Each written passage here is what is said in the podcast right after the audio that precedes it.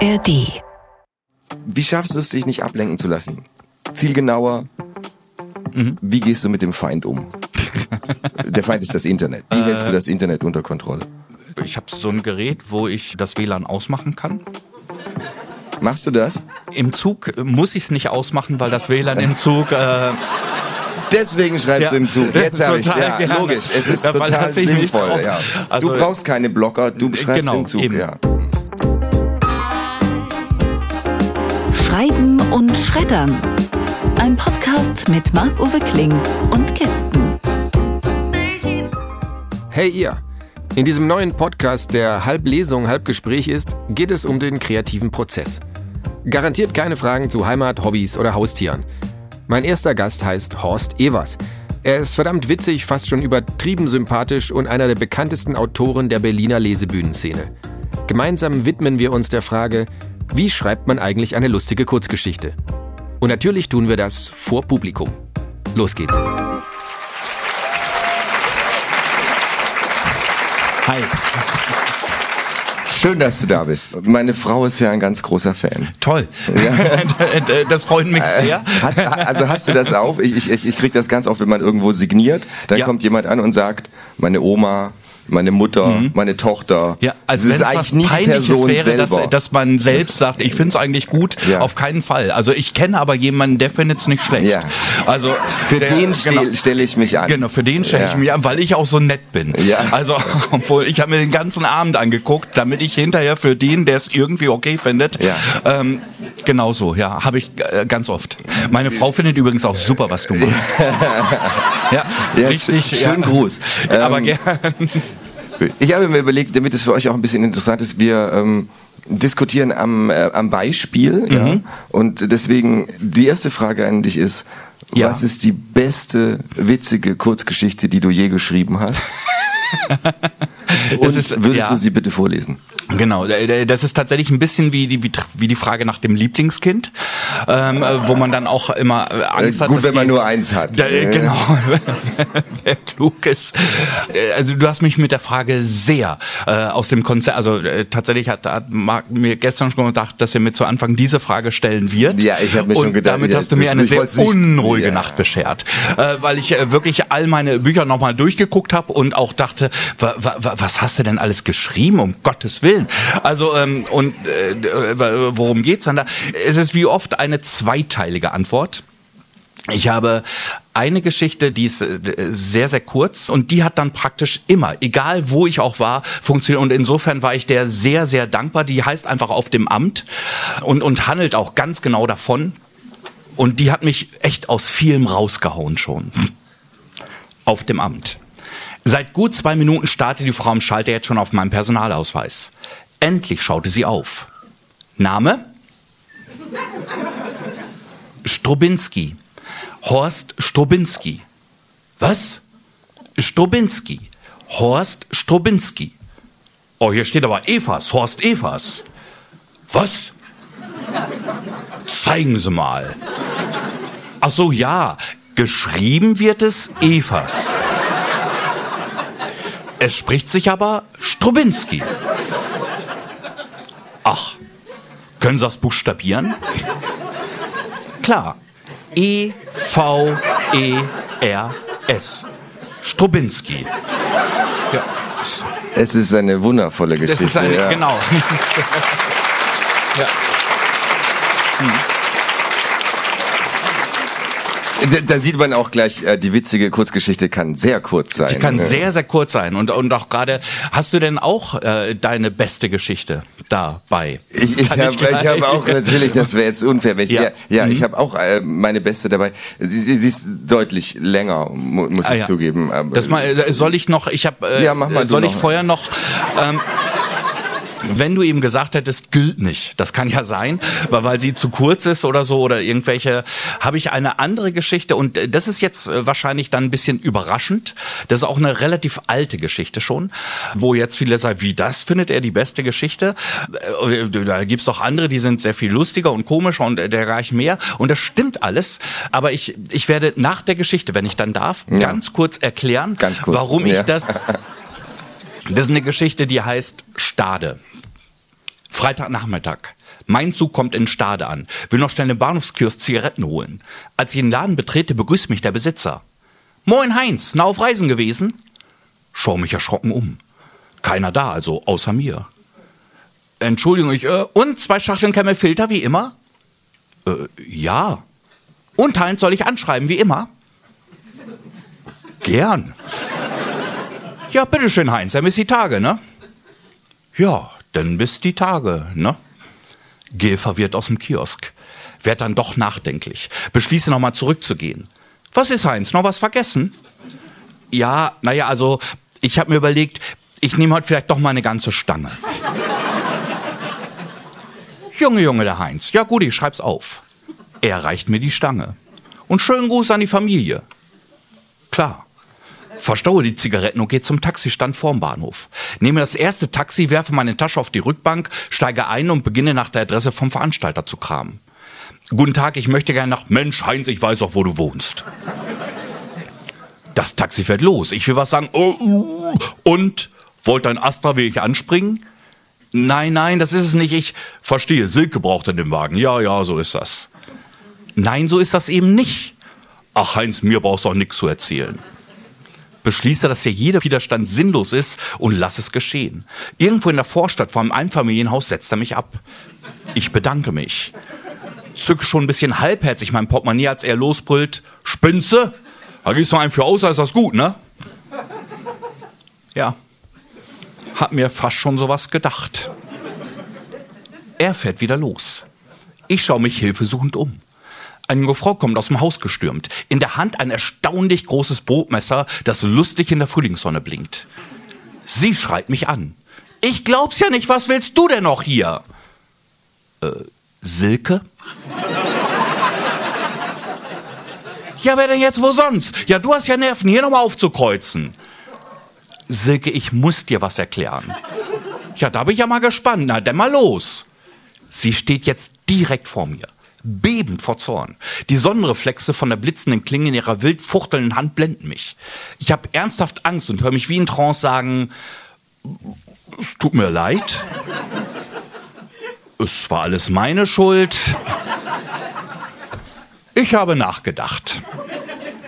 Ich weiß, ich kann es nicht mehr ungeschehen machen aber ich will versuchen, mich zu ändern.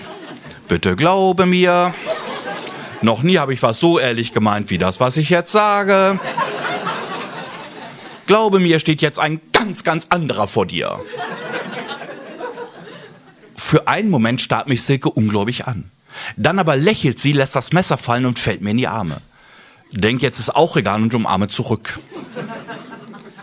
Mittlerweile lebe ich seit gut drei Wochen hier mit Silke in Stade. Mit den Kindern verstehe ich mich bestens. Und auch mit der hakenden Gangschaltung vom Astra komme ich immer besser klar. Selbst der Beruf eines Tierarztes ist gar nicht so schwer, wie ich anfangs dachte. Meist sagen dir die Bauern ja auch schon mal von selbst, was ich verschreiben oder machen soll. Nur eins frage ich mich manchmal. Wo ist eigentlich Heinz? Genau, ja.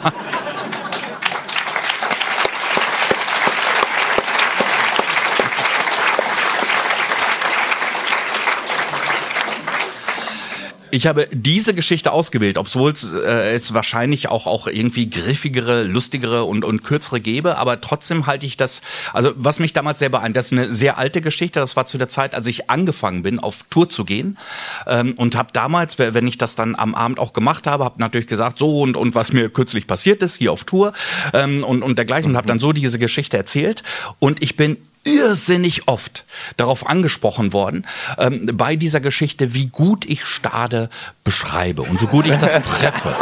ne, mit, mit, dem Ort und dem Bahnhof und allem. Und man kann wirklich, man kann meine ganze Biografie durchgehen. Ich war noch nie in Stade. Ich habe noch nie in Stade gespielt. Habe natürlich gesagt, ja, ja, das war alles so. Also, und, und das war das erste Mal, dass mir dann aufgefallen ist, dass ich einfach nur, also aus der Tourerfahrung des ersten halben Jahres von all den Orten, die ich schon gesehen hatte, einen Ort hochgerechnet habe. Ich musste nicht mehr hinfahren, sondern ich wusste mittlerweile, weil ich viele andere Orte schon kannte, so in dem Bereich und dann eben wusste, ja, altes Land, Speckgürtel Hamburg, einigermaßen wohlhabend, wie wird es wahrscheinlich sein?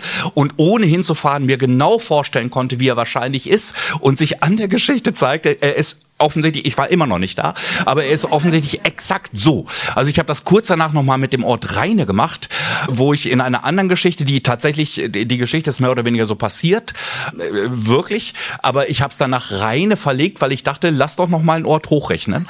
Und auch da haben mir immer wieder Leute gesagt, sie kennen das Restaurant, in dem das passiert ist. Ich wette auch, dass, Ja, dass und in, das in haben sie Stade, mir voraus. in Stade sind überall so kleine Plaketten. Horst Womöglich. Evers war hier.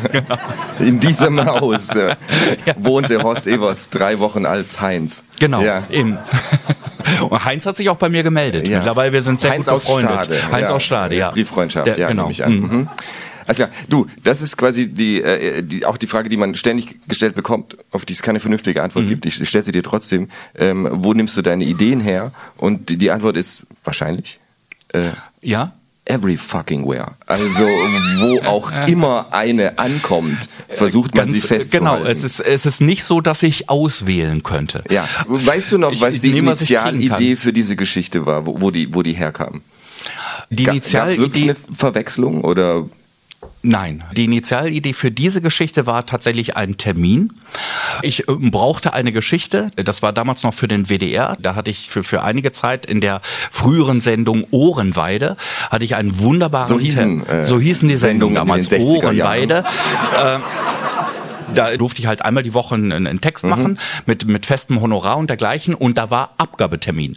Und dann habe ich halt sozusagen mir, mir diese Geschichte mehr oder weniger überlegt, die natürlich zum Teil in äh, Dings auch auf, auf verschiedene Sachen beruht und dachte dann, raffiniert wie ich war, Ohren war ja WDR, Einzugsgebiet, dann nimmst du aber lieber mal einen Ort, der nicht im WDR-Gebiet liegt, damit, weil du ja nicht da warst, dir niemand Stade. draufkommt.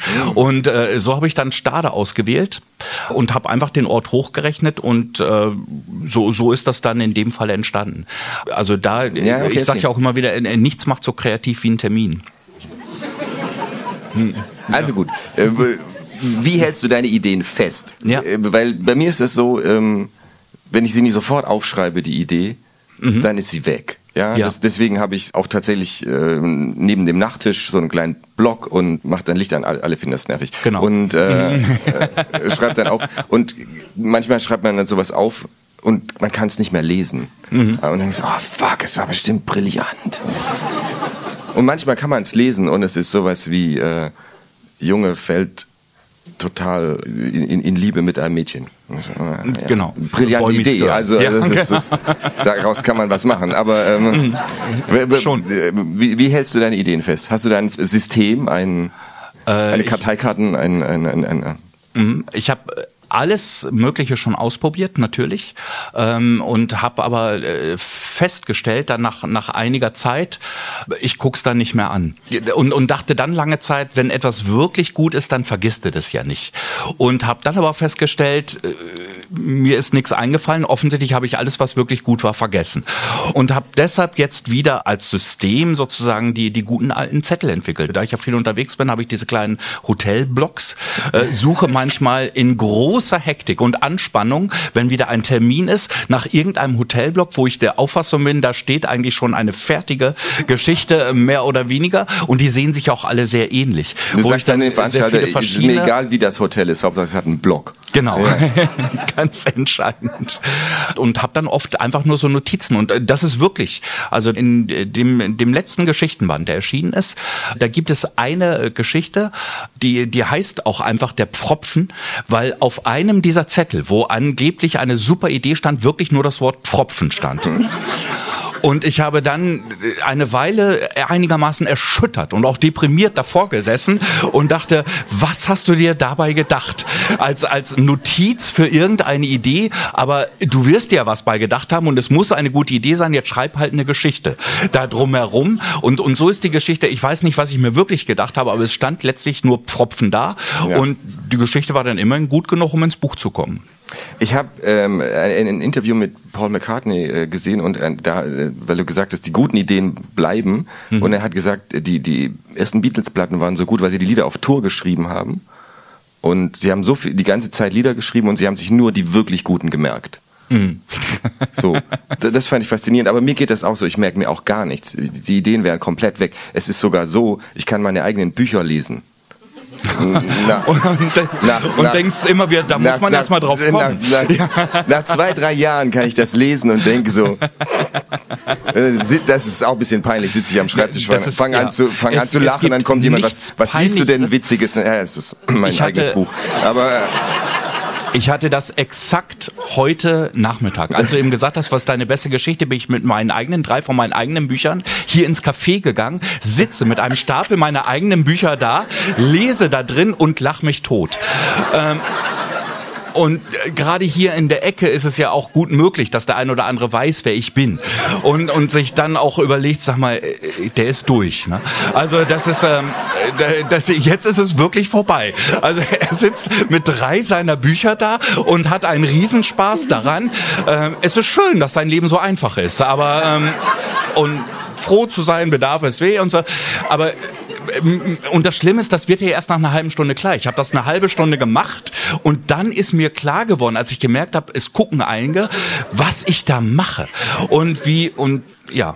aber du bist immerhin nicht auf deinen Büchern vorne drauf, ne? Nee. Das, das, äh, Das- das, wäre ja noch lustiger. Da sitzt Das, ein Typ, das wäre noch lustiger. ein Cover, wo, das wäre so- wär toll, wenn ich noch ein Plakat von mir hinter mir aufhängen würde und so. So. Äh, hier liest heute Horst Evers und das ist halt nicht laut. Ja, ja, also, Also, so, ähm, äh, richtiger Oldschool-Influencer-Versuch. genau, ja. ich sitze in einem Café mit einem Ja. Buch, wo ich auf dem Cover bin und Genau. finde das Ja. lustig.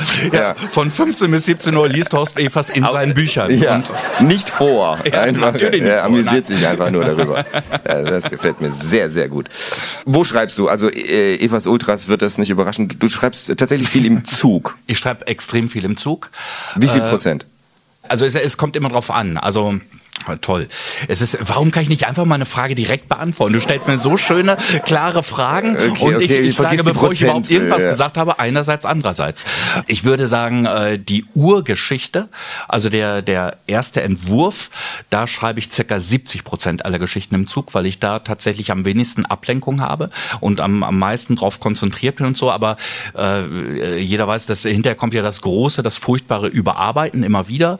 Und äh, von der Überarbeitungszeit würde ich sagen, schreibe ich circa 60 Prozent der Überarbeitung in der Garderobe direkt vor der Vorstellung und den Rest zu Hause. Und den Rest auf der Bühne. 40 Den Rest Prozent ist auf der Bühne. Genau. Nein, aber, aber Das, äh, ohne, ohne Spaß. Also das, das, das kenne ich auch, dass man tatsächlich auf der Bühne überarbeitet. Also dass man, Ja. also einige der witzigsten Ideen, ähm, die ich hatte, kamen auf der Bühne, wo man den Mhm. Text verändert beim Lesen und denkt, ah, das Ja. wäre lustiger. Und dann merkt man auch sofort, ah ja, es ist lustiger. Genau. Und da ist es bei, bei jemandem, der auch viel vergisst mittlerweile, wie ich, da ist es manchmal dann erschreckend. Du im Lesen fällt dir irgendwas total super Tolles ein, wo du denkst, das ist ja noch viel besser, das ist viel lustiger und und liest, tust einfach so, als würdest du es vor, aber liest natürlich das vor, was dir gerade eingefallen ist und liest dann im Text weiter und stellst eine halbe Seite später fest, da steht das, was dir gerade eingefallen ist. Und deshalb ist dir das doch eingefallen und deshalb hattest du das so gut parat, weil du hast das schon mal geschrieben. Das sind oft schwierige Momente. Das, man macht sich keine Vorstellung. Ja, ja, es ist ein harter Job, aber einer muss. Es ihn machen. total- Ja, also. Sch- Schreibst du auch gerne im Zug, weil die Inspiration dann äh, oft gegenüber sitzt? Klar, man kriegt einiges geschenkt. Dann nehme ich natürlich auch, was ich kriegen kann. Und man kriegt oft mehr, als man will. Hast du schon mal verpasst, auszusteigen? Schon mehrfach. Das ist aber nicht das Schlimmste. Das Schlimmste ist, äh, den Koffer zu vergessen. Oh, auszusteigen und dann zu wissen, äh, weil ich war ja auf Reisen. Das ist mir tatsächlich nur einmal passiert bislang in meinem Leben, aber das war wirklich schlimm. Bist du Also schon mal zum war- falschen Ort gefahren? Ich, ich, hatte mal einen Auftritt nach, äh, in Hannover und bin nach Bielefeld gefahren. Das, äh, das ging noch einigermaßen, aber es Das war ist- Mhm. sehr knapp dann. Ähm, Ja. ist dir auch schon mal passiert? Äh, Ja, mir ist vor allen Dingen, also der Klassiker ist halt, ich weiß nicht, wie viele Neustadts es in Deutschland Oh gibt. Gott. Ich war schon in mehreren, aber nicht da, wo ich angekündigt war. Also es gibt es in der äh, Bergstraße, das ist äh, sehr schön, aber da habe ich nicht gespielt.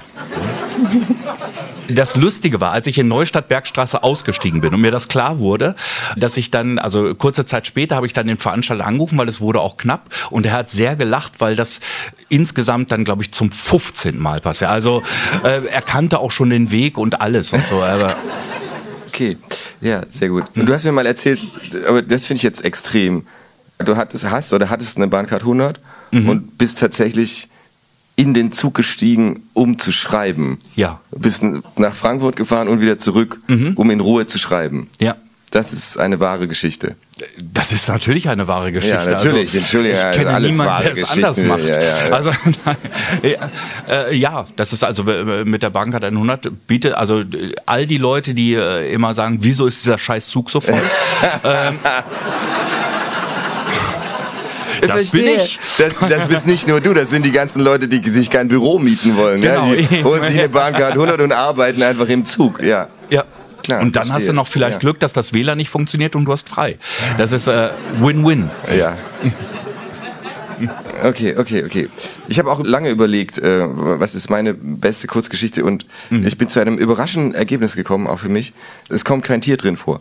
Und Oh. äh, ja, ja, es kommt später auch noch ein Tier vor, aber ähm, äh, erstmal nicht. Und, sondern die Geschichte, die ich am meisten mag, ist in Wahrheit ein Kinderbuch. Ja. Und äh, sie ist viel zu lang, aber eigentlich ist es auch nur eine witzige Kurzgeschichte. Es ist äh, der Tag, an dem Papa ein heikles Gespräch führen wollte. Und äh, weil, weil sie eigentlich 20 Minuten lang ist, habe ich sie äh, mal für heute ein bisschen runtergekürzt. Ja. Es ist ein Aufklärungsbuch für Kinder und ich finde, es ist meine witzigste Kurzgeschichte. Der Tag, an dem Papa ein heikles Gespräch führen wollte. Luisa, sagte Papa und blickte seine 17-jährige Tochter an.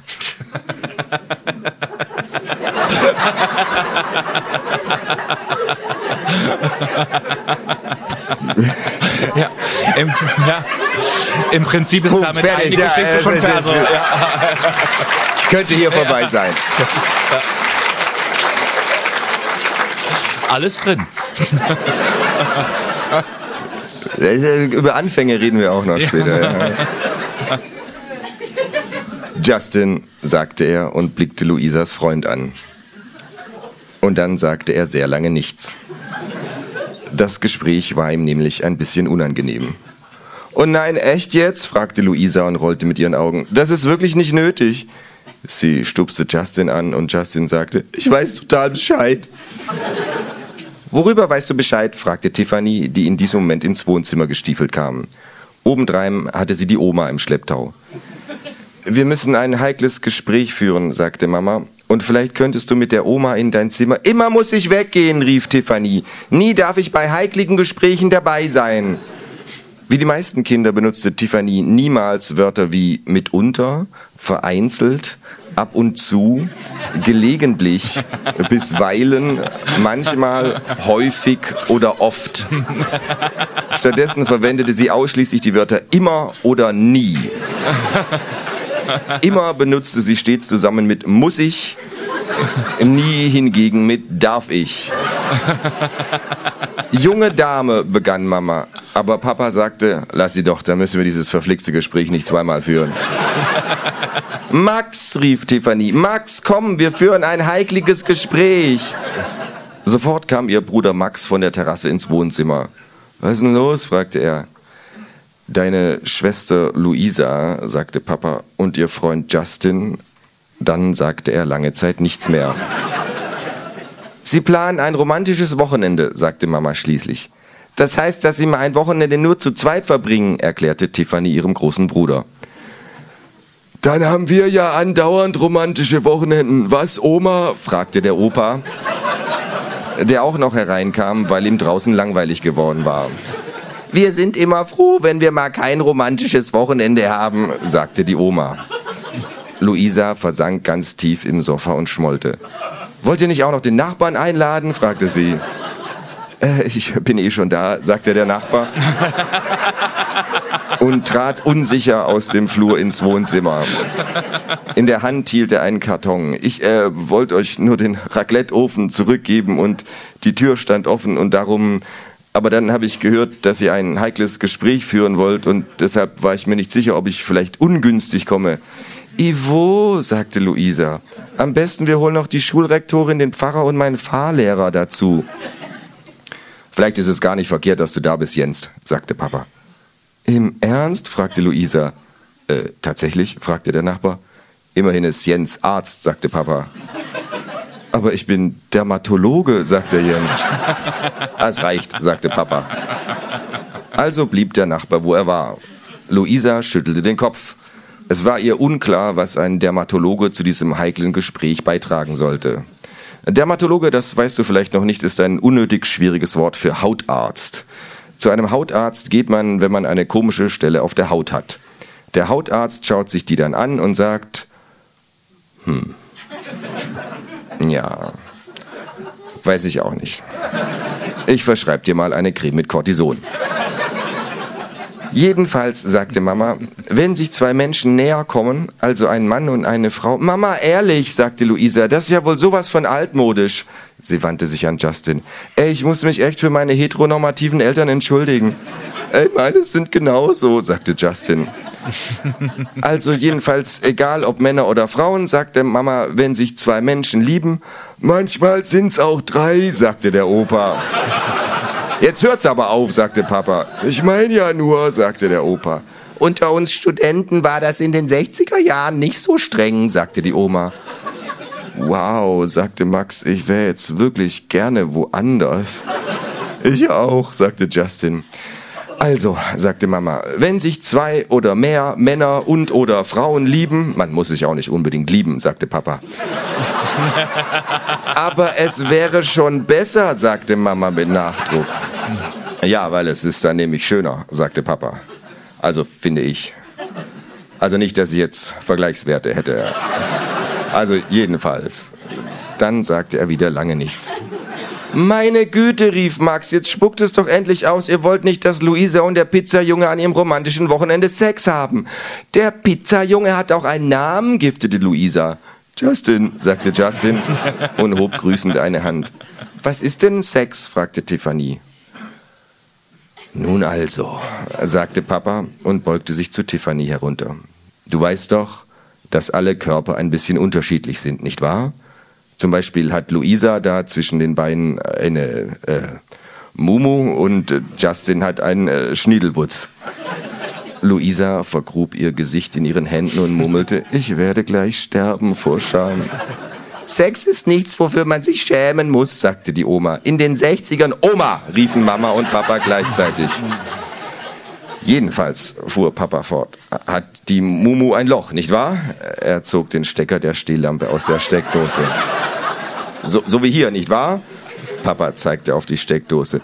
Die Steckdose hat zwei Löcher, sagte der Opa. Ja, aber stellen wir uns äh, mal vor, sie hätte nur ein Loch und der Schniedel ist sowas wie ein Stecker. Papa hielt den Stecker der Stehlampe in die Höhe. Der Stecker hat aber zwei Schniedel, sagte Max. Max, sagte Mama. Was denn? fragte Max und grinste. Er hatte inzwischen seine Freude daran, dass seine Eltern und Luisa das Gespräch so furchtbar peinlich fanden. Jedenfalls, sagte Papa, wenn man jetzt also den Stecker, also den Schniedel in die Steckdose, also die Mumu steckt, dann, äh, dann geht das Licht an.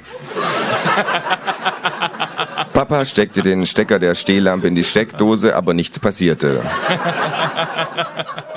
Also natürlich muss die Stehlampe dafür eingeschaltet sein. Ja, so.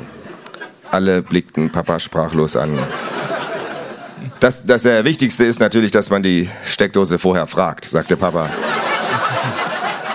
Ich fasse es nicht, sagte Luisa. Ich fasse es einfach nicht.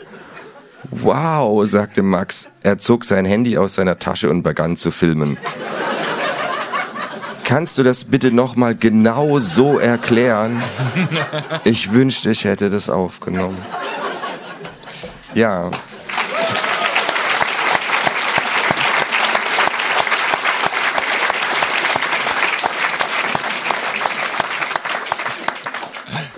Das bringt mich zu einer interessanten Frage, ja.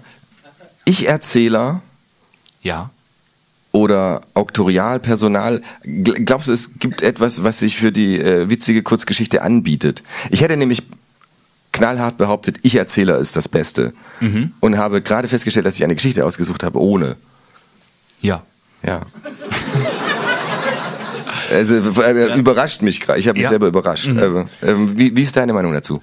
Meine Meinung dazu ist, das ist jetzt eine sehr steile These natürlich, aber ich, ich traue mich einfach mal Hau raus. zu sagen, das hängt total von der Geschichte ab.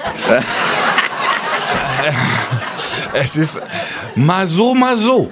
Also es, äh, je nach, also es, es ist ja eben. Weil, weil, ich finde, in unserer polarisierten Welt, es gibt Natürlich. viel zu selten einfach Leute, die sich hinsetzen und sagen, so eine- oder so. Genau. Ja. Eben.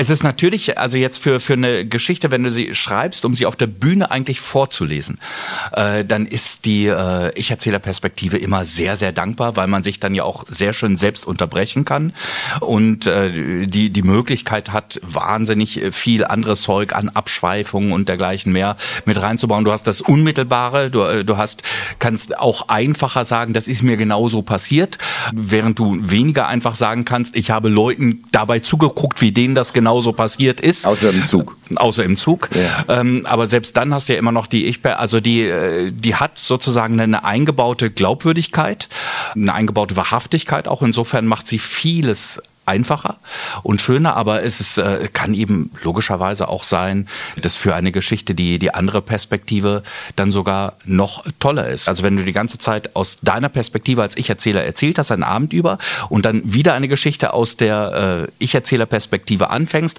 und auf einmal aber dann jetzt in meinem Falle Horst Evers als andere Person in dieser Geschichte auftaucht, sozusagen man also merkt, das ist ein anderer Ich-Erzähler, kann man dadurch natürlich dann äh, nochmal eine große Überraschung, ein Perspektive, ja, also äh, das sind Das alles so, das ist ja, Profi. ja, ja, das äh, genau, d- darum, also ähm, man kann da total viel machen. Man kann tatsächlich also äh, mehr als nur eine Geschichte erzählen.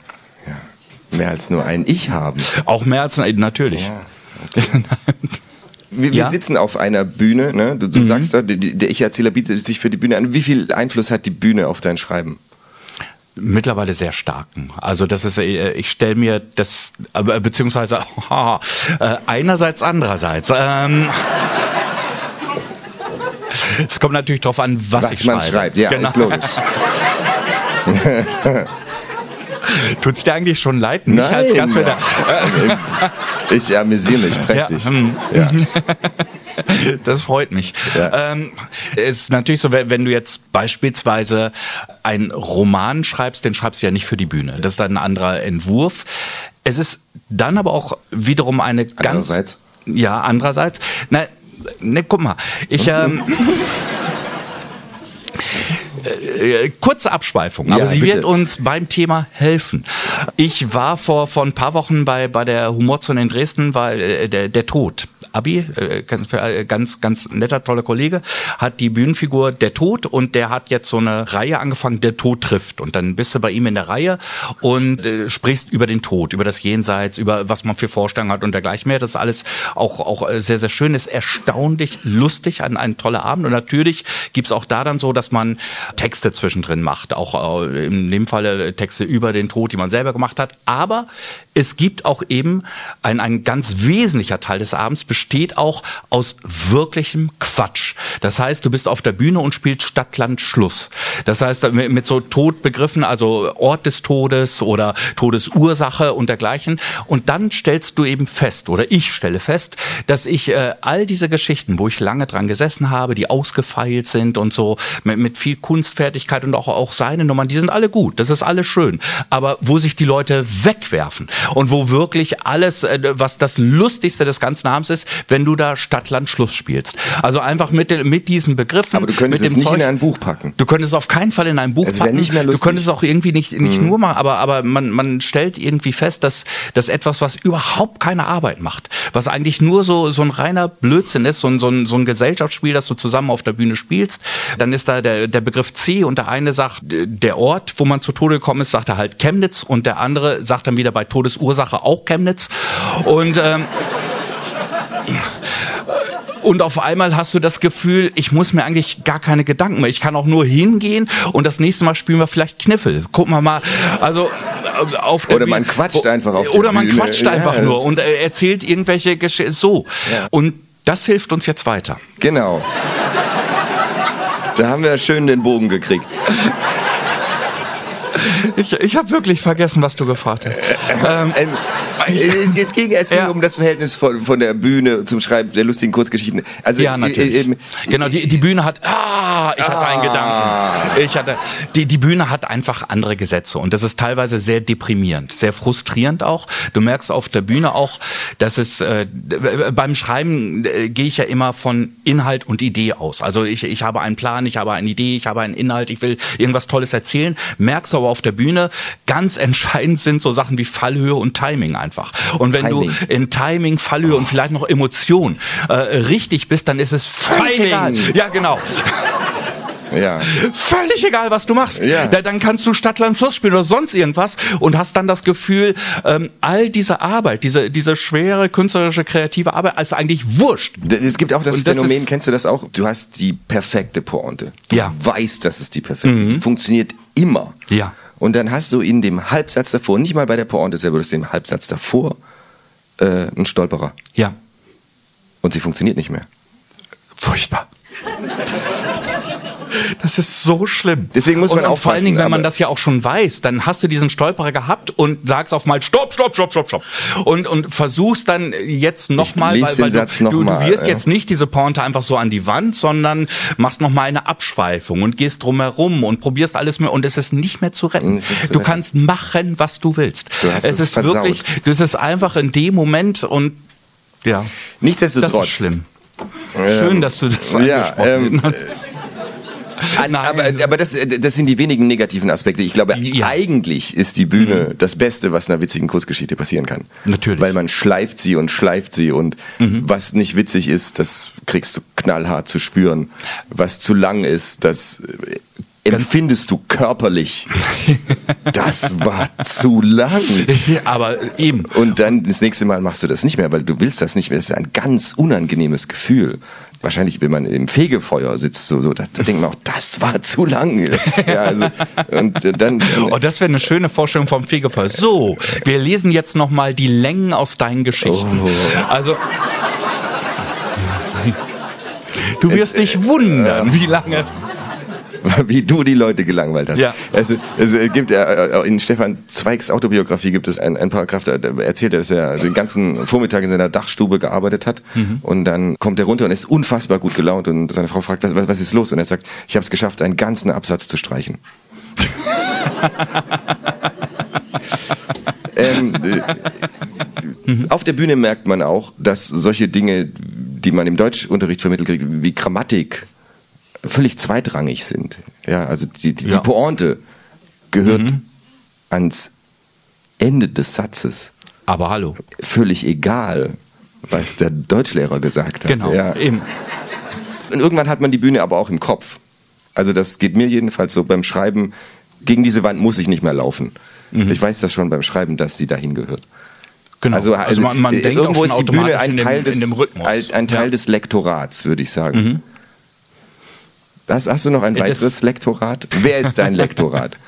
Es ist tatsächlich im, im Wesentlichen die Bühne. Das, das Schöne an der äh, Bühne als Lektor ist natürlich, der Bühne beziehungsweise dem Publikum bist du egal.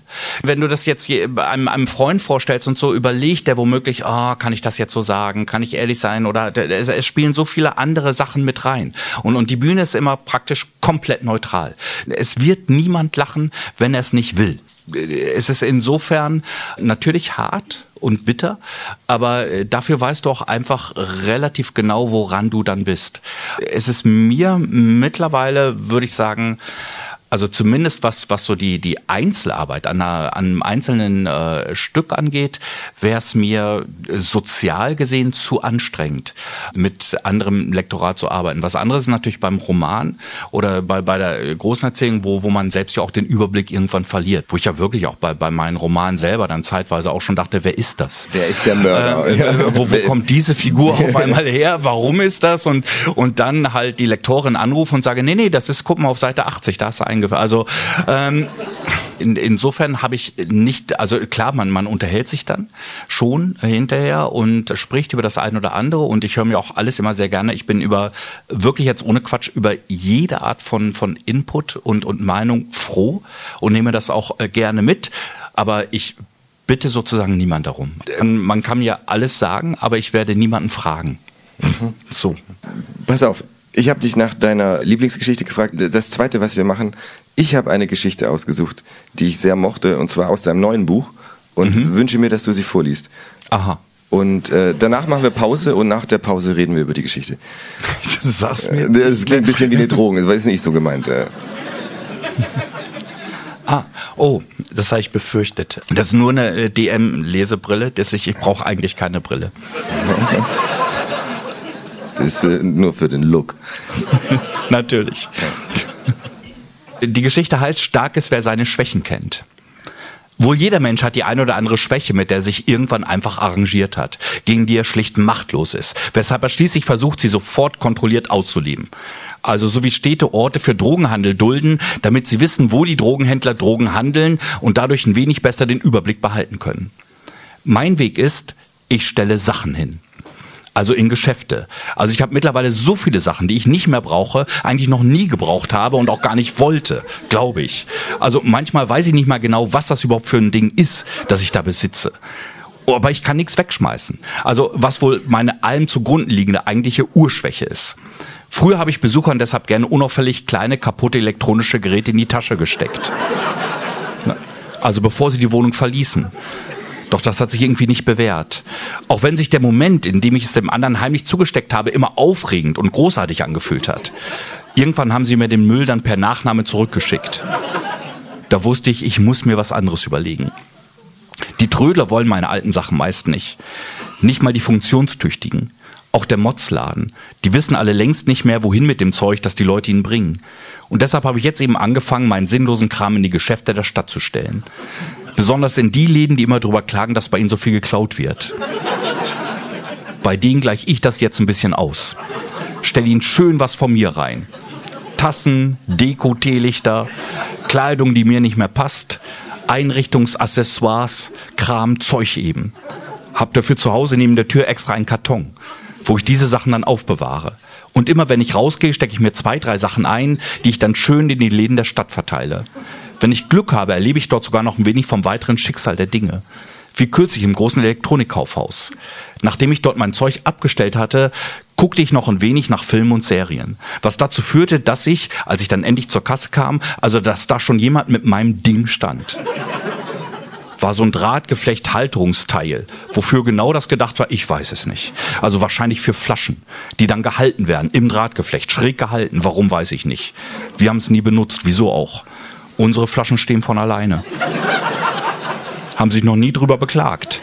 Über das viele gerade stehen. Hätte es Klagen gegeben, hätten wir den Flaschen geholfen, natürlich. Ich habe ihnen das Drahtgeflechthalterungsteil ja sogar noch hingestellt, um zu gucken, ob von ihrer Seite irgendwie Interesse besteht. War aber nicht. Also wandert es in den Karton und jetzt in den Elektronikmarkt, wo ich es bei den Regalen einsortiert hatte.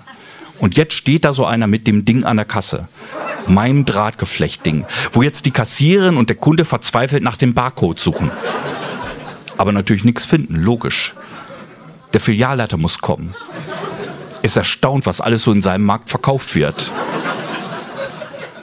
Kunde sagt, stand bei den DVD-Regalen. Filialleiter kann's kaum glauben. Wie sollen denn da DVDs reingehen? Er ruft in der Zentrale an. Die wissen von nix. Kunde will das Ding haben. Er glaubt, es wäre ein tolles Geschenk für einen entfernten Verwandten. Einen, der immer schon alles hat. Doch das hat er bestimmt noch nicht. Und schon gar nicht für DVDs. Filiale sagt, er kann ihm das Teil nicht verkaufen, da er nicht mal weiß, was es koste. Leider habe er jetzt auch schon die Zentrale eingeschaltet. Deshalb habe er jetzt auch keine andere Wahl mehr, als zu warten, bis die einen Preis festgelegt hätten. Zentrale sagt, sie können keinen Preis festlegen. Sie wissen ja nicht mal, was das überhaupt für ein Ding ist, was sie da verkaufen. Großer Aufruhr. Am Ende bekam der Kunde einen Gutschein und das Ding wurde zur Beurteilung in die Zentrale geschickt. Werde ich mir fürs nächste Mal merken. Welch perfekte Option. Ich trage einfach was, was ich nicht mehr haben will und von dem ich auch nicht genau weiß, was es ist, in ein Geschäft und versuche dann, meine eigene mitgebrachte Sache dort wieder zu kaufen. So bin ich am Ende nicht nur das blöde Ding los, sondern bekomme noch einen Gutschein dazu. Brillant. Wäre ich nie drauf gekommen. Obwohl ich prinzipiell schon auf finstere Pläne schmieden kann. Eine weitere meiner kontrollierten Schwächen ist mir erst kürzlich wieder passiert, im Zug, nach einem Sitzplatzdisput. Ich war natürlich im Recht, Aber mein Kontrahent hatte den Platz, weil der Klügere nachgibt. Woran man sieht, was man davon hat, der Klügere zu sein. Nicht selten ein schlechtes Gefühl und keinen Tischplatz. Meinem Kontrahenten hingegen ging es sichtbar gut. Als wollte er mich ärgern, hat er den Tisch dann gar nicht benutzt und nur gelesen. Das zweite Zeichen, ein Krimi von Ian Rankin. Also habe ich im Affekt den ganzen Roman gegoogelt und ihm, bevor ich ausstieg, den Mörder verraten.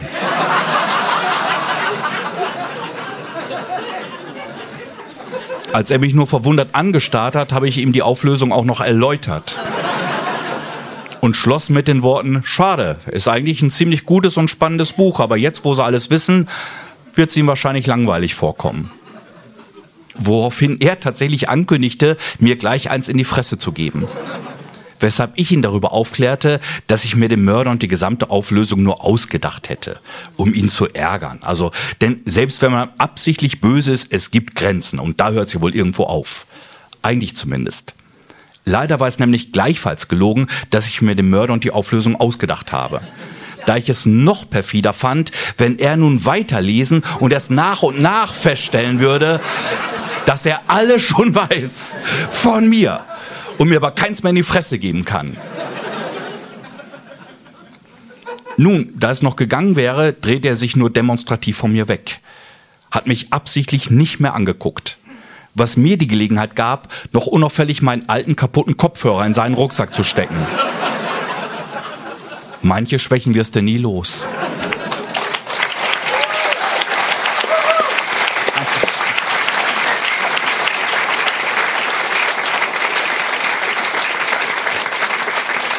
Ich habe die Geschichte ausgesucht, ja. aus mehreren Gründen. Der eine ist, dass ich das Thema mag, ja. ja. Quasi die Überflussgesellschaft, aber äh, sehr lustig behandelt. Und der zweite Grund ist die Schlusspointe. Mhm. Weil dadurch, dass du nach zwei Dritteln der Geschichte abbiegst und plötzlich im Zug bist, mhm. dem Typ seinen Krimi verrätst, kommt die Pointe, dass du ihm deinen alten Kopfhörer in den Rucksack tust aus dem Nichts. Die erwarte ich nicht mehr. Dabei hast du mir zwei Drittel der Geschichte erzählt, dass du das tust. Ja. Ja. Es ist keine Frage. nein, es nein. ist. Äh, Eben, ich, habe, ich, äh, ich, äh, ich also, meines Erachtens auch nicht geantwortet. Ja, ja. wenn ich eine Frage daraus machen äh, sollte, ja. was macht eine gute Pointe aus? Einerseits, andererseits. Äh, natürlich. Das hängt natürlich ganz davon ab. Nein, ja, was das für eine ähm, Pointe ist. Selbstverständlich. Also ja. Äh, es gibt ein, ein paar Dinge, die, die natürlich elementar sind für eine gute Pointe. Das ist einmal Überraschung. Äh, Wie in dem Beispiel. Das, genau, ja. das, das äh, Wichtigste mehr oder weniger. Dann ist es aber auch, auch neben der Überraschung natürlich, man sollte sie nicht kommen sehen eigentlich. In, in, in, ähm, kurze Zwischenfrage. Ja. Mhm. Wusstest du, dass es darauf hinausläuft?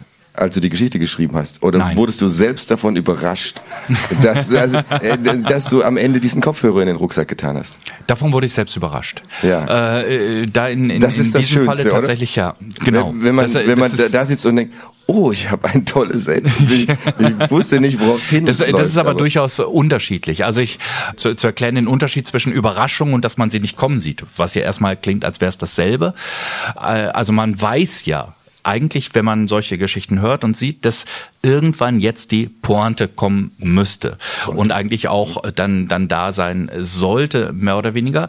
Und dann erwartet man irgendeine überraschende Pointe eigentlich irgendwas was dort ist. Aber es wäre auch dann eben schön wenn die zu einem Zeitpunkt kommt wo man eigentlich nicht unbedingt mehr mit ihr rechnet. Also wenn wenn sie dann noch mal so nachkommt und man man dann sozusagen die zweigelagerte Pointe hat und und damit in dem Moment umgehen kann. Außerdem aber sollte auch eine gute Pointe gewisse ethische Standards sozusagen erfüllen. Pointen auf Kosten von anderen, schwächeren oder sonst irgendwas in der Art sind keine guten Pointen dann.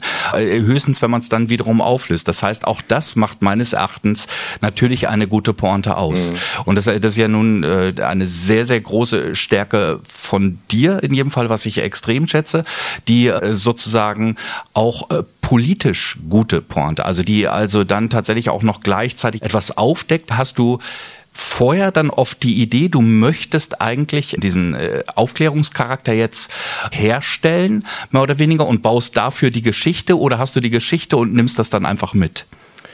Es ist oft therapeutisches Schreiben. Mhm. Ja, also ich reg mich über irgendwas auf. Mhm. Also und dann ist es kommt es übers Thema. Ja. Und dann habe ich das Glück, dass man dem Känguru wirklich alles vorwerfen kann und es hat eine Meinung dazu. Also eigentlich die Geschichte ist dann schon geschrieben. Wenn ich mich über ein Thema aufrege, sage ich, Känguru, was meinst du dazu? Na, hm. ja, da, äh, und aber äh, es ist schon so, wie du, ich verstehe, was du meinst. Es, ich mhm. überlege mir immer, auch warum ist das witzig? Also was ist die ja. Tendenz des Witzes? Mhm. Über wen wird sich lustig gemacht? Genau. Und tritt der Witz nach oben, das ist okay? Oder tritt er nach unten, das ist nicht okay? Oder tritt er gegen das eigene Schienbein, das ist am besten. Genau, das ist dann letztlich das einfachste Witze auf eigene Kosten. Und das, das geht natürlich mhm. auch wieder um einen äh, Bogen zu schließen, mit dem Ich-Erzähler besonders gut gegen mhm. das eigene Schienbein zu Klar. treten. Ja. Man kann quasi von der perfekten Pointe sprechen. Die perfekte Pointe ist dann etwas, was einen Bogen schließt, was die Geschichte zu Ende erzählt, was trotzdem, du hast es nicht kommen sehen, was sehr überraschend ist, was natürlich sehr lustig ist insgesamt und was am Ende dann auch noch äh, sozusagen das Licht der Erkenntnis in sich trägt, nennen wir es jetzt mal so. Also, dass du irgendwas über die Welt noch erzählst, wo man auch sagt, Ganz genau. Also äh, das ist so und das ist dann richtig. Und diese perfekten Pointen sind sehr rar gesät. Also zumindest bei mir. Mir fallen da gar nicht oft so viele ein. Das heißt, ich muss ganz oft Abstriche machen und sagen, alles kann meine Pointe nicht erfüllen. Und natürlich gerade auf der Bühne ist man dann schon froh, wenn es lustig ist, dann ist schon gut. Also dann ist äh, dann, dann muss das Licht und manchmal aber verzichtet man tatsächlich auch auf ein bisschen Witz und sagt, dafür nehme ich jetzt das Licht der Erkenntnis mit mit. Und ganz, ganz, ganz selten hat man dann wirklich den ganzen Kuchen.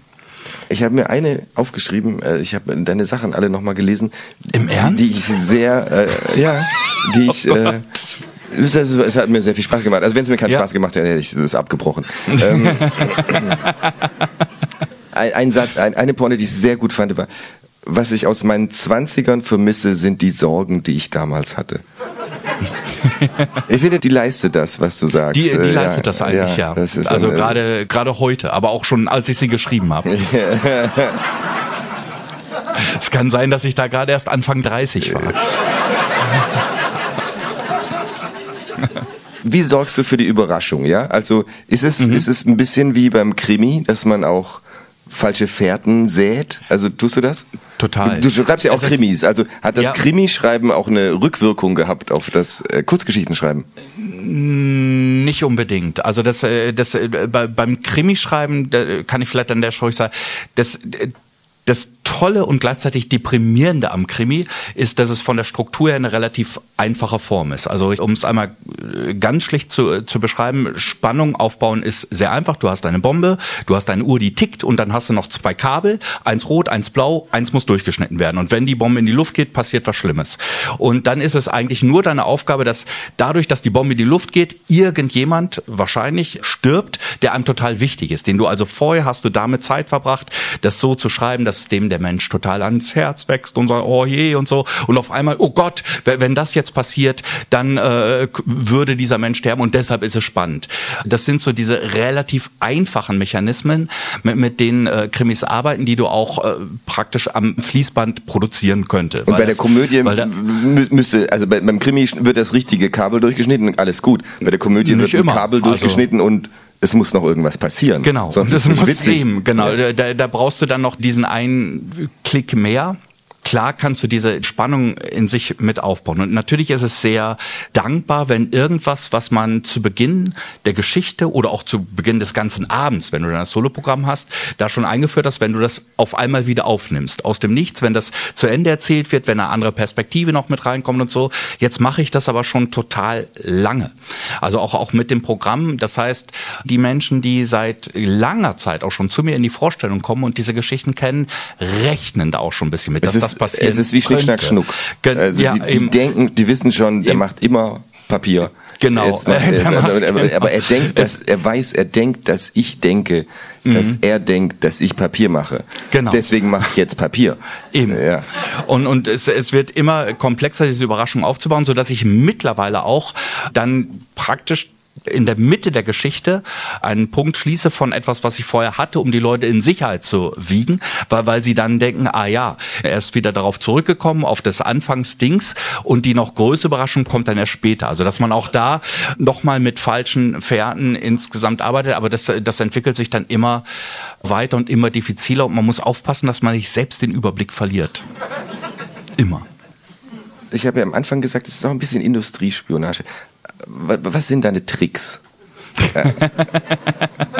du weißt schon, dass ich was, dich dann auch nach deinen Tricks äh, frage. Also äh, Eben deshalb habe ich eben auch gefragt, es ist in den seltensten Fällen, wenn ich an eine Geschichte gehe, so, dass ich jetzt dann auch wirklich sage, jetzt schreibe ich mal eine Geschichte über Wohnungsnot. Und, und da, da muss jetzt mal irgendwas kommen und dazu baue ich eine Idee und dazu baue ich was auf oder so. Sondern ich gucke mittlerweile einfach immer nur nach Geschichten, beziehungsweise ist es für mich auch total wichtig, überhaupt erstmal in Schreiben reinzukommen, mhm. überhaupt mal anzufangen, irgendwas zu machen und dergleichen. Ich habe es früher oft dann so gemacht, dass ich zwei absurde Situationen genommen habe. Also äh, keine Ahnung, äh, jemand putzt ein Fenster in Marzahn und äh, hängt an diesem Fenster und äh, auf der anderen Seite ein Esel äh, geht durch in Zehlendorf und äh, läuft in diese U-Bahn rein und hat keine Fahrkarte. So.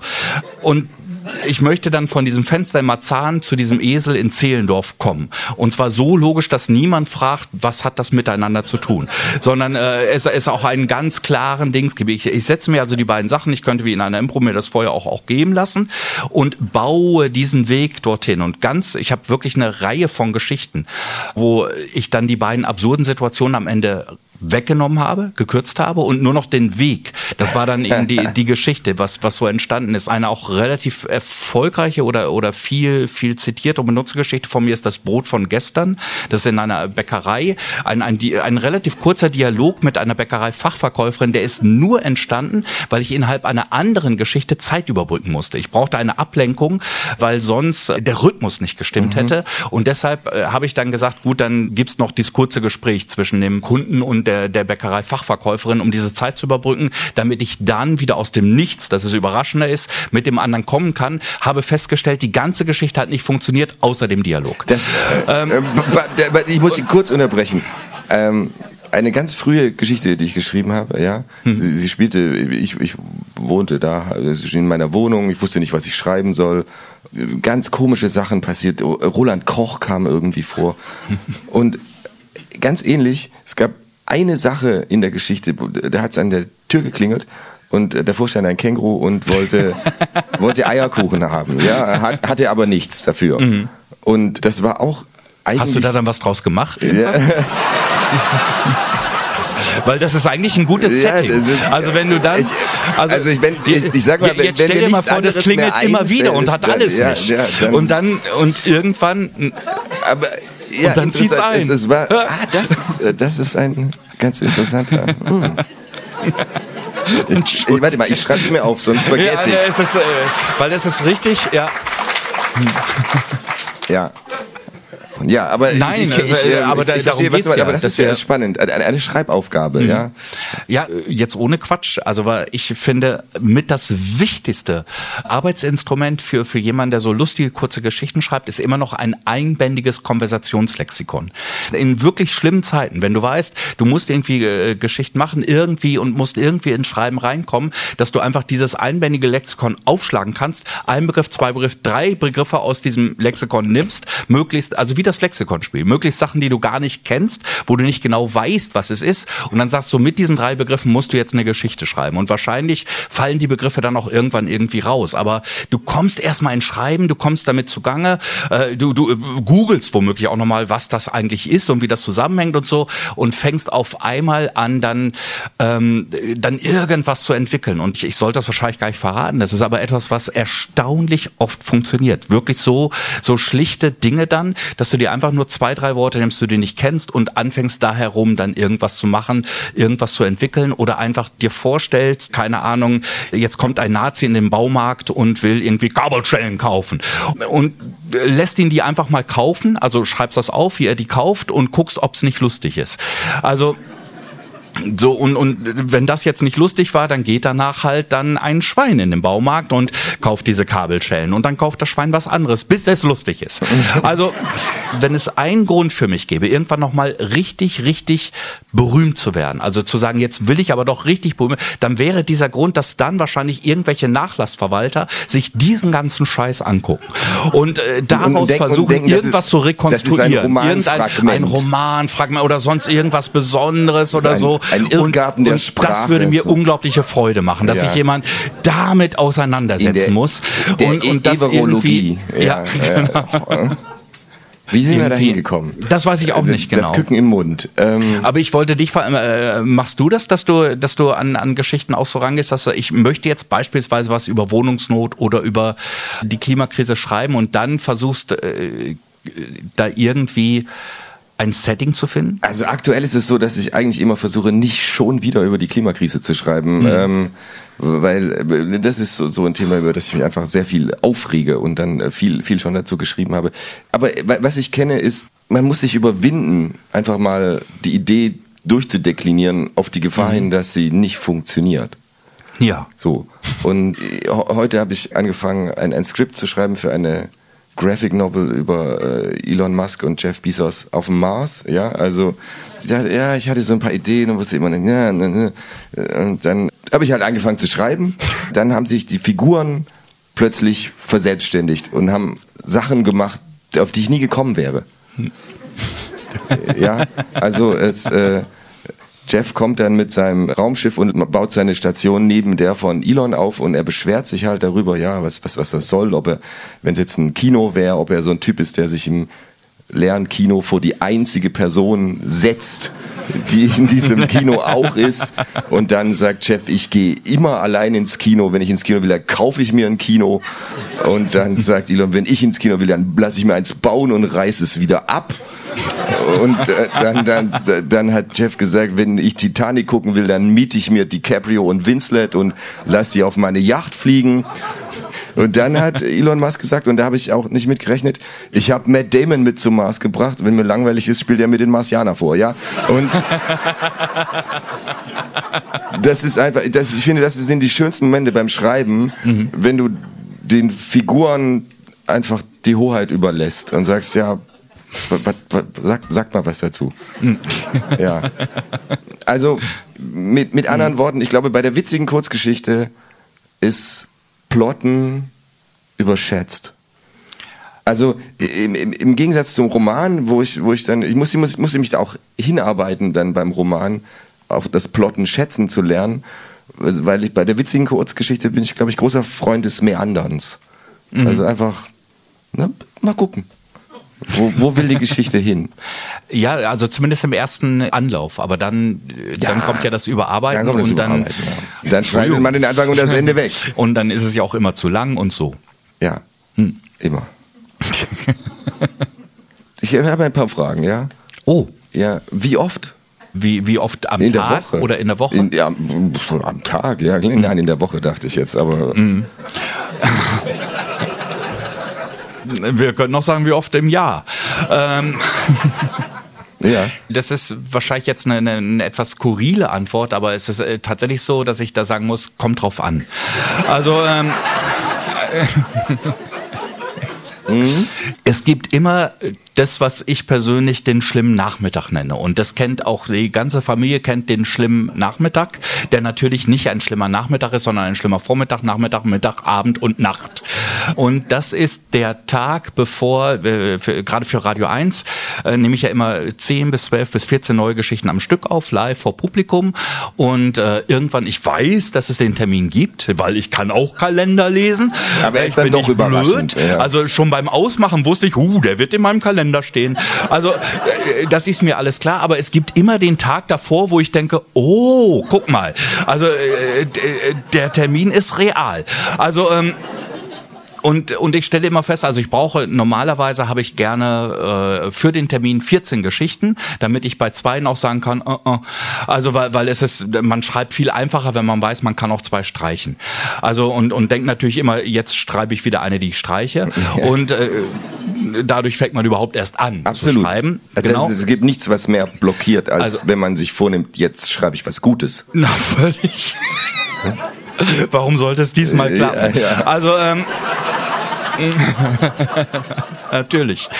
Nein, also ich, es gibt immer den Tag davor und es ist immer so, dass ich durchzähle und ich komme, wenn es gut läuft, auf acht. Ähm, das heißt, es fehlen dann im, im Regelfall sechs, manchmal mehr Geschichten und das ist dann der schlimme Tag. An diesem Tag schreibe ich echt viel. Also äh, in einem äh, weg und habe auch nicht mehr dann unbedingt den Anspruch, dass jede dieser Geschichten, die ich jetzt noch schreibe, äh, die beste Geschichte ist, die ich jemals geschrieben habe, sondern äh, an die Geschichten, die jetzt noch kommen, dann eigentlich nur noch den Anspruch, ich möchte irgendwie überleben. Dass sie nicht auffallen. Genau, dass, dass ich irgendwie mit durchkomme und wir äh, den magischen Satz hinterher sagen können, zum Senden reicht's. Deshalb Das schneiden sie jetzt bestimmt raus von Radio Ja, ich 1. denke schon. Die einzige Stelle. Und, und deshalb, äh, ich bin, bin wirklich ein Schubschreiber. Es gibt äh, auch großartige Momente, gerade bei den Romanen, diese Momente, wo ich dann wirklich, als, als würde ich ein Computerspiel spielen oder eine spannende Serie gucken, nicht aufhören kann. Und wo es was Manisches bekommt und wo ich auch richtig unruhig werde, wenn ich, äh, wenn ich mich selbst dann unterbreche. Weiß aber auch aus eigener Erfahrung, wirklich aufmerksam, wirklich kreativ, kann man eigentlich nicht viel länger als drei bis vier Stunden maximal und schon das ist sehr hochgegriffen sein. Und trotzdem schreibe ich dann weiter, weil ich dann denke, boah, ich habe auch schon in wirrem Kopf manches geschrieben, wo ich hinterher dachte, guck mal an. Das gibt's alles insgesamt, aber eigentlich, um diese Frage jetzt doch kurz und bündig zu beantworten, eigentlich ist es äh, Jeden zweiten Tag. Äh, jeden Tag. Es, es gibt keinen Tag, wo ich nichts schreibe. Ja. Und, und wenn es nur ist, dass ich was überarbeite oder dass ich wieder was Neues entwerfe oder was Neues mache. Es gibt nur, wenn wir mit der Familie an die Ostsee fahren oder sonst oder, Mhm. oder äh, so in, in Ferien sind, wo ich dann auch äh, manchmal dann heimlich was ins Handy tippe. Ich vermisse das dann total. Also ich finde, ich, ich bin wie, wie so ein Abstinenzler. Na, wenn ich, zu lange nichts geschrieben habe. Ja, ich, ist, äh, ja, ja, auch, aber ich, ich, ich bin auch schon äh, auch wirklich scheißen protestantisch. Ich habe auch so ein schlechtes Gewissen. Also wo, wo ich dann äh, auch, auch äh, irgendwie denke, jetzt, jetzt hast du schon dieses irrsinnige Privileg, diesen ja sehr schönen Beruf zu machen. Jeder erzählt Geschichten, jeder Mensch lebt in Geschichten, alles funktioniert mit und ich kann, kann das so und dann machst du es nicht. Also dann hast du wieder den ganzen Tag nichts getan und so. Ich habe dann oft ein schlechtes Gewissen. Ja. ich versuche tatsächlich vormittags zu schreiben. Erstens, weil ich dann noch nicht so groß abgelenkt bin, aber auch, weil sobald ich ein Kapitel geschrieben habe oder eine Geschichte, habe ich total gute Laune für den Rest vom Tag. Das ist eigentlich für alle um mich herum Ja. auch sehr angenehm, wenn mir das Völlig. gelungen ist. So, deswegen sagen auch Eben. alle, ja, mach mal. Also, Ja. mach mal, mach mal gleich morgens. Ja. Ja. Und, und wenn ich das noch nicht habe, dann bin ich so,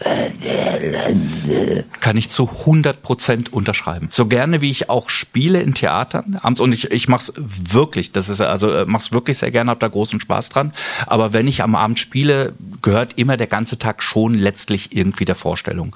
Also ich, ich bin jetzt sowieso niemand, der zum Mittagessen eine halbe Flasche Wein trinken würde und so, aber ich trinke dann nicht mal ein Glas Wein, weil ich denke, oh, dann bist du müde und die Leute haben sich extra den Abend Zeit dafür genommen und so und alles äh, dann und dann äh, dann verlierst du so komplett äh, irgendwie die Kontrolle über den Abend im zweiten Teil, was ja passieren kann. Und gucke schon immer, dass ich einigermaßen wach bin noch am Abend. Würde auch nie, ich bin ja ein leidenschaftlicher Läufer und würde nie große Strecken äh, dann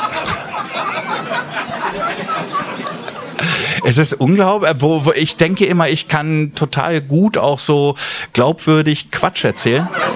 aber es gibt Grenzen. Ja. Es gibt Grenzen. Ja. Sag also mal, ich, ich mache, wenn ich abends spiele, praktisch keinen Sport tagsüber, Ja, weil ja, es einfach, ja. ähm, weil ich es dem Publikum gegenüber unverantwortlich fände. Machst du viel Sport tagsüber? nee, Weil, weil du es wem gegenüber? alles immer nachts. Ja, Alles nachts, äh, ja. Wenn ich, nur wenn ich dann gute Laune habe, dann habe ich so gute Laune, dann renne ich die ganze Nacht durch. Mhm. Ähm, nee, pass mal auf. Wie schaffst du es, dich nicht ablenken zu lassen? Wenn du am Schreiben? Ja, wenn du am Computer zu sitzt. Also äh, zielgenauer, Mhm. wie gehst du mit dem Feind um? Der Feind ist das Internet, ja. Also Ja, wie äh, hältst du das Internet unter Kontrolle? Ich habe so ein, so ein Gerät, wo ich das WLAN ausmachen kann. Machst du das? Im Zug muss ich es nicht ausmachen, weil das WLAN im Zug. Äh, Deswegen schreibst Ja. du im Zug. Jetzt habe ich ja gerne. logisch. Es ist weil total sinnvoll. Ja. Also- du brauchst keine Blocker, du schreibst Genau, im Zug. eben. Ja. es ist tatsächlich äh, ja für, für, für manche Geschichten auch immer so ein bisschen der Lackmustest dann.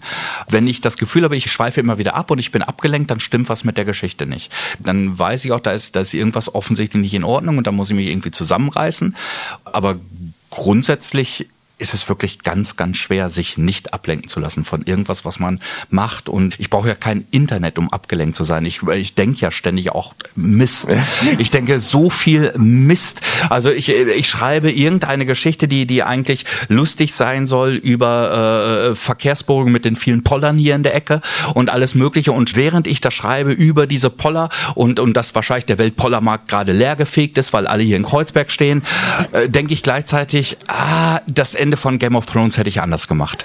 Also Ich hätte es und, noch anders und gemacht. parallel läuft bei mir, also ja, äh, bei, bei Game of Thrones. Ja. Oh, ich, ich will jetzt natürlich niemanden spoilern, der es vielleicht noch nicht gesehen hat. Es ist, also, ich glaube, man hätte es einfach besser motivieren müssen. Natürlich. Einfach- also einfach ich, ich glaube, eine- äh, das, das fand ich übrigens etwas, was mir große Freude gemacht Ja. hat. Entschuldigung. Nee, ich, ich denke, ich dachte gerade, wir könnten auch einen Podcast machen, wo wir über Serien reden. Sehr gerne. Ich glaube, das, das ist ja das Thema, das alle Leute interessiert. Ja. Das habe ich festgestellt. Wenn du jemanden neu kennenlernst und du weißt nicht, worüber du mit dieser Person reden sollst, du kannst mit eigentlich allen Personen über Serien reden. Ich war ganz nicht jetzt über Serien reden. Jetzt alle fangen an. Wahnsinn. Untereinander. Äh, me- Mein, meine Game of Thrones Geschichte ist folgende. Ich, ähm, äh, ich war irgendwo mit, mit, mit dem Zug hin unterwegs, war zu spät, warum auch immer, musste zum Auftrittsort, habe ein Taxi genommen und der Taxifahrer hat Game of Thrones geguckt beim Fahren. Und äh, ich habe dann gesagt, könnten Sie das bitte lassen? Ich habe die Folge noch nicht gesehen.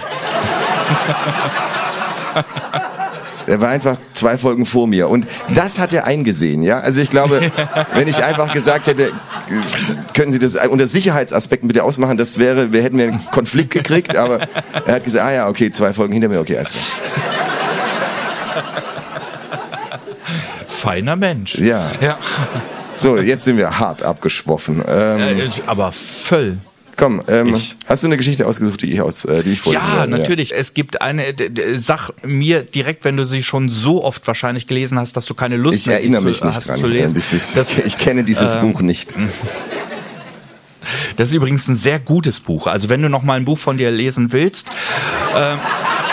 Das, das würdest du das empfehlen, ist, ja. das ist tot, äh, ist es, äh, nein, äh, jetzt, jetzt ohne Quatsch. Also jetzt wirklich äh, mal ganz im unter uns. Das Buch, um das ich dich, also ich, ich beneide dich natürlich um all deine Bücher und so, das ist alles eh super.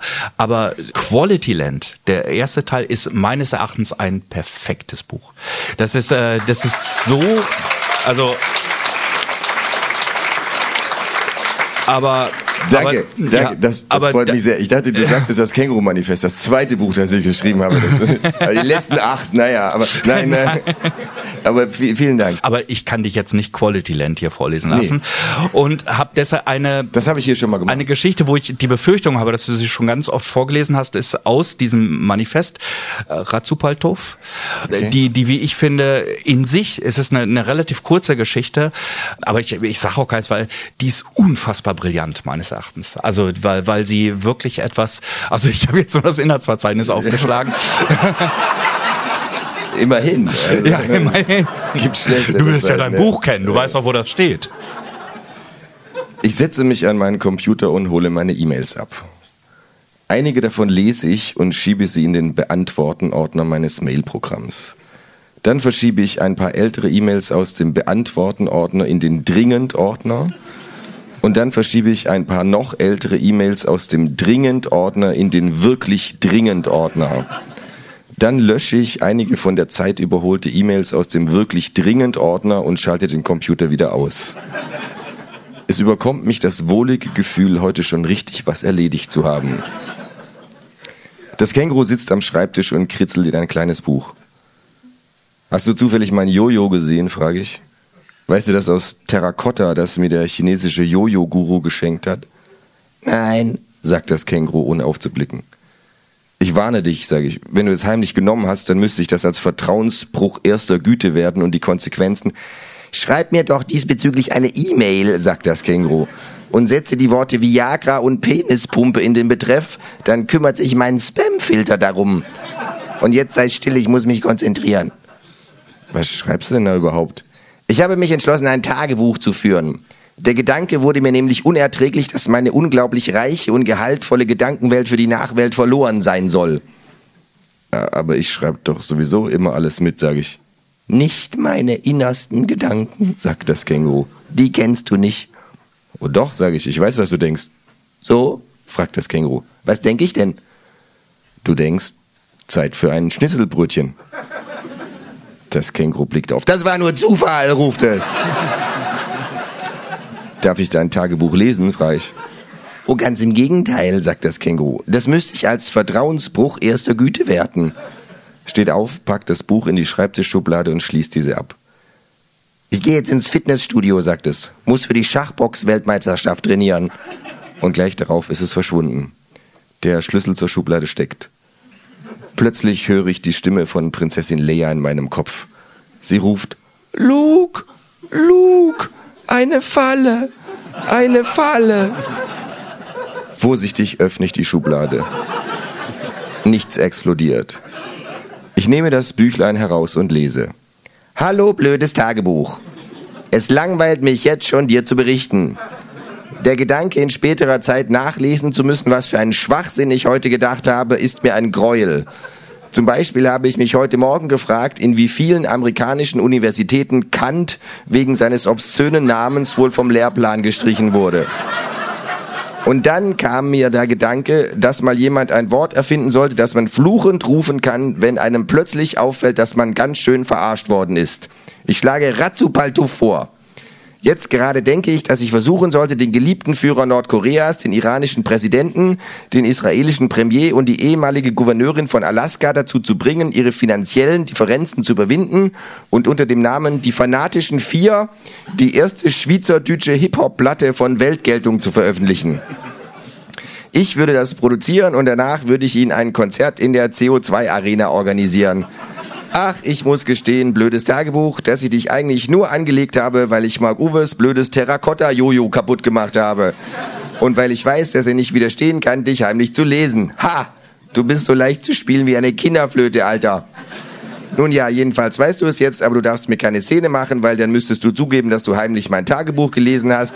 Und dann wären wir Vertrauensbruch erster Güte mäßig quitt und du dürftest drum nicht mit mir schimpfen. Egal welchen Weg du wählst, er wird dich in den Wahnsinn treiben. Schönen Tag noch, dein Känguru. PS, falls du einkaufen gehst, bring bitte Schnapspralinen mit. Ratzupaltuff, murmel ich.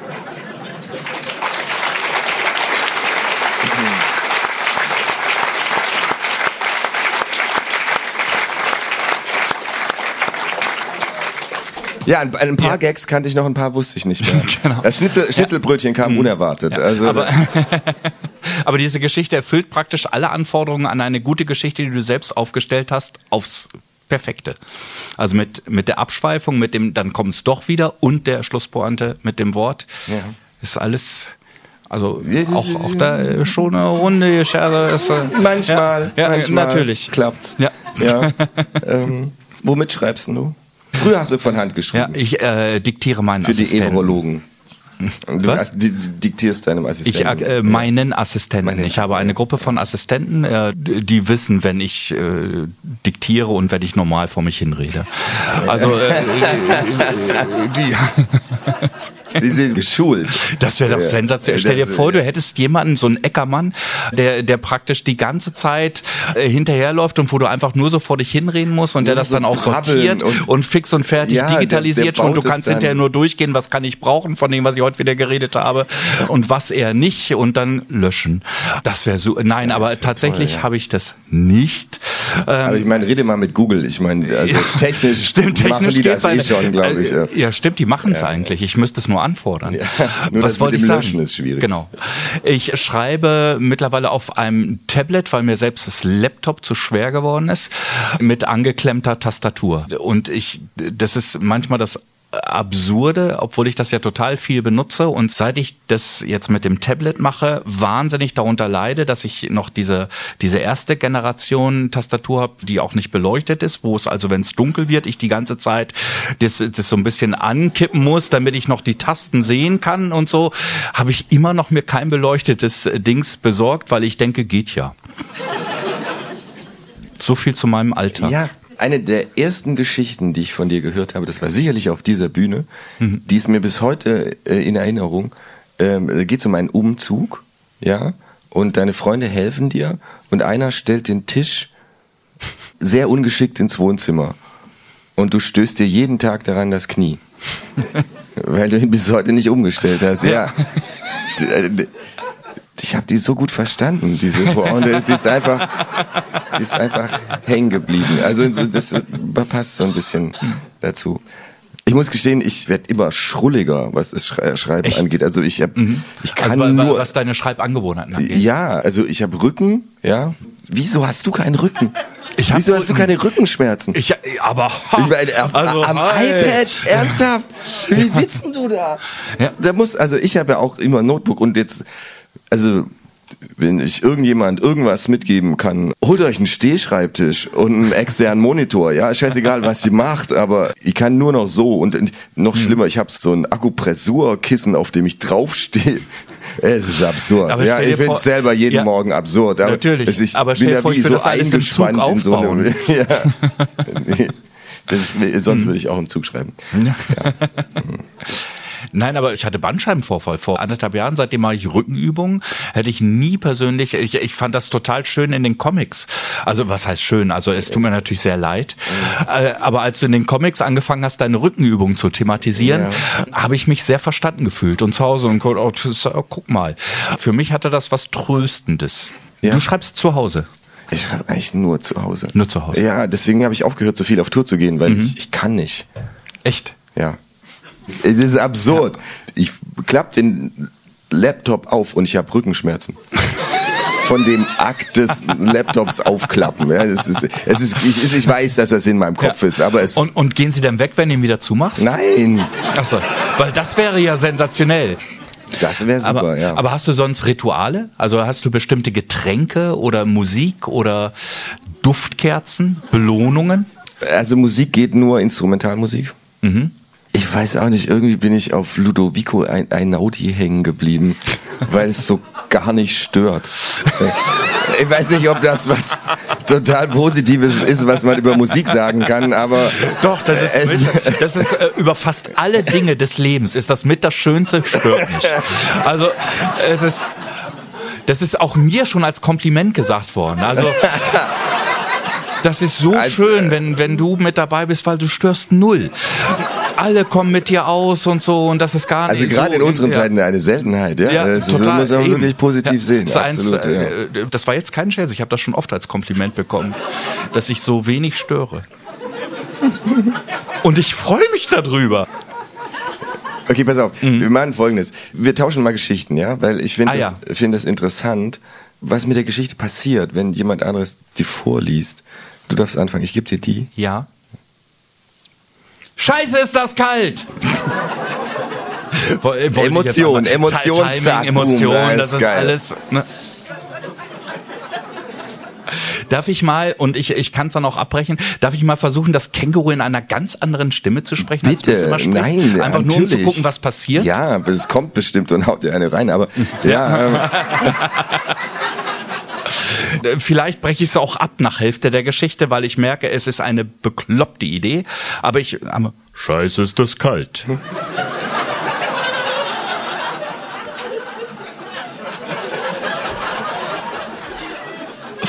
Ich habe tatsächlich bisher das Gefühl, als ja, würde ich... Ja. ja. Weißt du, warum das Känguru so spricht, wie es spricht? Nein. Das ist, äh, ähm, war ja auch eine Radiokolumne bei Radio Fritz. Mhm. Und dann habe ich die Geschichte eingelesen und dann haben die gesagt, man kann die Stimmen nicht unterscheiden. Wir pitchen das Känguru am Computer. Wir pitchen das hoch. dann, dann, klingt das wie, wie die Schlümpfe, ja. Mhm. Ich nee, bitte nicht. ich lese es nochmal ein, ich mache eine andere Stimme. Sensationell. Ja. Jetzt stell dir vor, du wärst für einen Moment, wie es mir manchmal ja geht. Also ich habe dann ja oft so Momente, wo ich einfach nicht zuhöre. Und ich krieg die Frage auch nicht mit. Und ich merke einfach nur, sie haben irgendwas gesagt. Und weil es mir auch unangenehm ist, jetzt nochmal nachzufragen, sage ich, ja, ja. Und dann wäre, die ganze Geschichte wäre wahrscheinlich komplett anders verlaufen. Also wo, wo ich auch immer sage, es ist so wichtig, auch mal zuzuhören. Ja, mach den ersten Satz nochmal. Ja. Scheiße, ist das kalt. Flucht das Känguru. Es hüpft vor mir durch den Schnee, die roten Boxhandschuhe über den Pfoten und unfassbar rosafarbene Ohrenschützer auf dem Kopf. Glotz nicht so blöd. Schimpft es. Ich weiß, dass das scheiße aussieht. Es lässt einen Ast los, der mir direkt ins Gesicht klatscht. Warum folge ich nur immer wieder dir auf diesen Abkürzungen, murre ich. Ich musste vorher gucken, wer spricht. Ja. Hm. Aber die Frage bleibt nur als lauwarmer Nebel in der eiskalten Abenddämmerung hängen. Da vorne müsste ein Weg sein, sagt das Känguru. Vertrau mir. Meine alten Dschungelinstinkte werden wieder wach. Dschungelinstinkte. Hm. Ich kann gar nicht fassen, dass wir uns im Tiergarten verlaufen haben. 15 Minuten später. Ich denke, wir sollten unsere Lage akzeptieren und hier ein Feuer machen.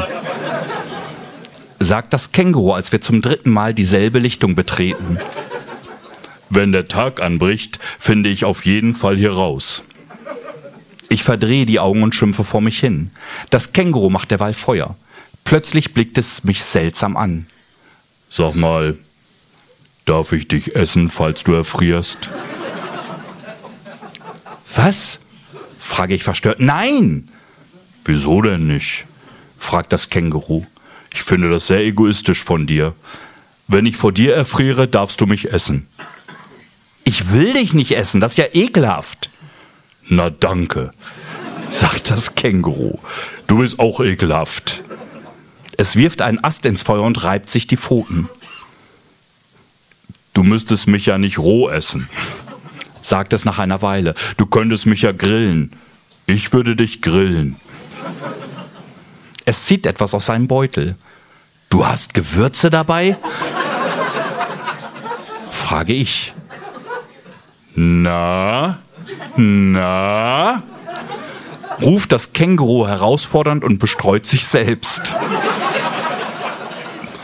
Wollen wir doch mal sehen, ob ich mich dir nicht doch schmackhaft machen kann. Ein bisschen Curry hier, ein bisschen Koriander da. Oh, ich hasse Koriander. Hören Sie mal, brummt da plötzlich eine fremde Stimme. Die Diskussion können Sie sich gleich mal sparen. Grillen ist in dem Teil vom Tiergarten sowieso nicht erlaubt. Ich bin hier vom Ordnungsamt. Es gibt ein saftiges Strafgeld. Das Känguru mustert unseren ungebetenen Gast. Sagen Sie mal, sagt es, würden Sie sich von Ihrem besten Freund aufessen lassen? In einer Notsituation? Wenn Sie sowieso sterben würden, ihn aber retten könnten? Recht lange sieht der Mann so aus, als sei sein Betriebssystem abgestürzt. Ich arbeite fürs Ordnungsamt, sagt er schließlich. Ich habe keine Freunde. Aber können Sie uns vielleicht sagen, wie wir hier wieder rauskommen? frage ich. Sie haben sich verlaufen? Ich nicke. Im Tiergarten? Ich seufze. Oh, das ist nicht mein Zuständigkeitsgebiet. Wenn du erfrierst, sagt das Känguru zu mir, esse ich dich einfach trotzdem. Ich verbiete dir ein für allemal, mich zu essen, zische ich. Also ich habe zwar keine Freunde, funkt der Mann vom Ordnungsamt dazwischen, aber sag ich Ihnen. Wenn ich Freunde hätte, würde ich mir auf die Stelle von selbigen aufessen lassen. Stand de Pede. Dafür müsste ich nicht mal erfroren sein. Was? Einfach so würde ich mir von die aufessen lassen. Nur damit die nicht verhungern. Ich mein, wofür hat man denn Freunde? Oder auch wenn man kein Geld für Mittag dabei hat. Ne? würde ich mir aufessen lassen. Oder wenn die einfach Lust auf einen kleinen Snack haben, würde ich mir aufessen lassen. Oder wenn beim Videoabend alle traurig wären, weil keiner Chips mitgebracht hat, würde ich sagen, Freunde, hier bin Ecke, ess doch mehr auf. Da hörst du's, ruft das Känguru mir zu. Sein Magen knurrt. Es wendet sich wieder dem Mann vom Ordnungsamt zu. Wollen wir Freunde werden?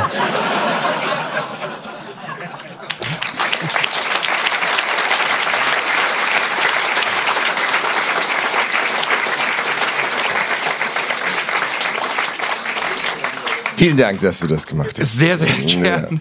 Ich hoffe, es war nicht zu schlimm. Nein, es war eine große ein interessantes. Ich bin beim Berlinern etwas, hat man das gemerkt, aus der Kurve getragen worden, weil es auch berlinerisch dasteht. Also um, um Chips steht eben Chips da und bis ich begriffen hat, dass es Chips sind. Bei Chips habe ich lange gebraucht. Hat man das gemerkt? Nein. Nein, kaum. Nein, nein, nein, nein, nein. Ich habe für, für dich auch noch eine Stadtgeschichte. Also ich werde ja oft gefragt von wegen auf Tour und bei bestimmten Orten, gerade wenn sie in der Nähe von Berlin sind, äh, wie ist das da? Lohnt sich das? Soll ich dabei hinfahren? Sieht man da was, wenn man mal guckt?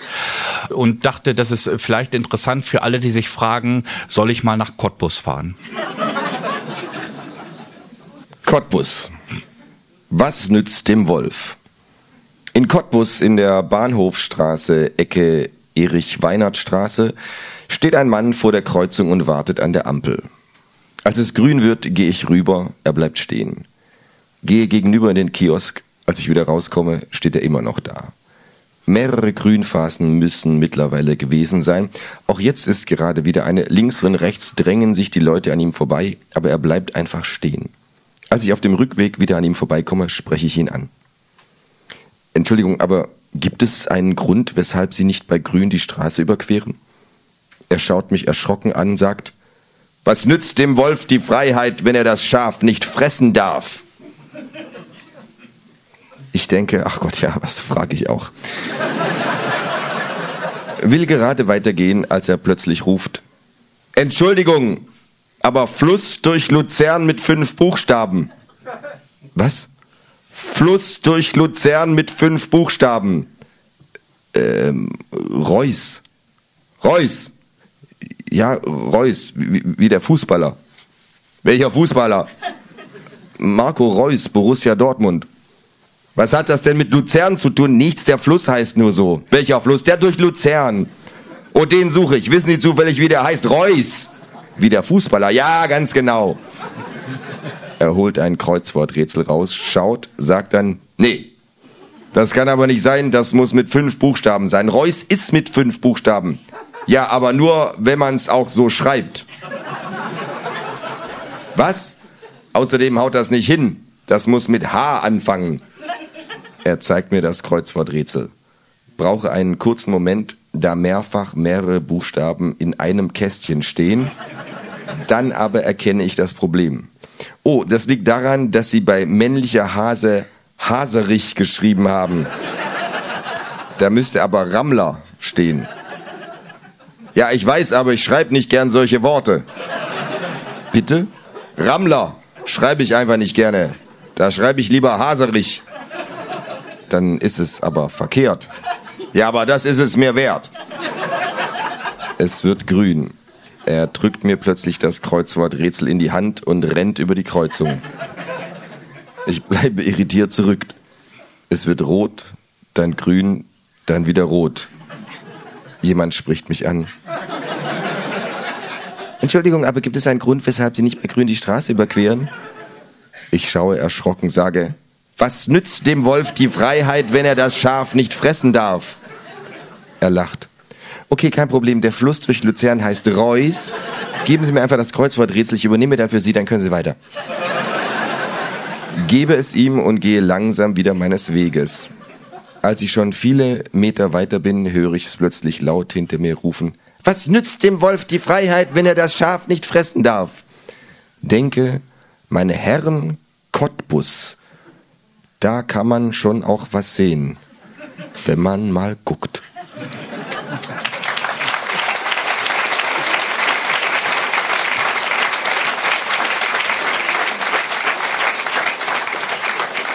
Es ist eine total spannende Übung, wenn man quasi beim Lesen das Timing antizipieren muss.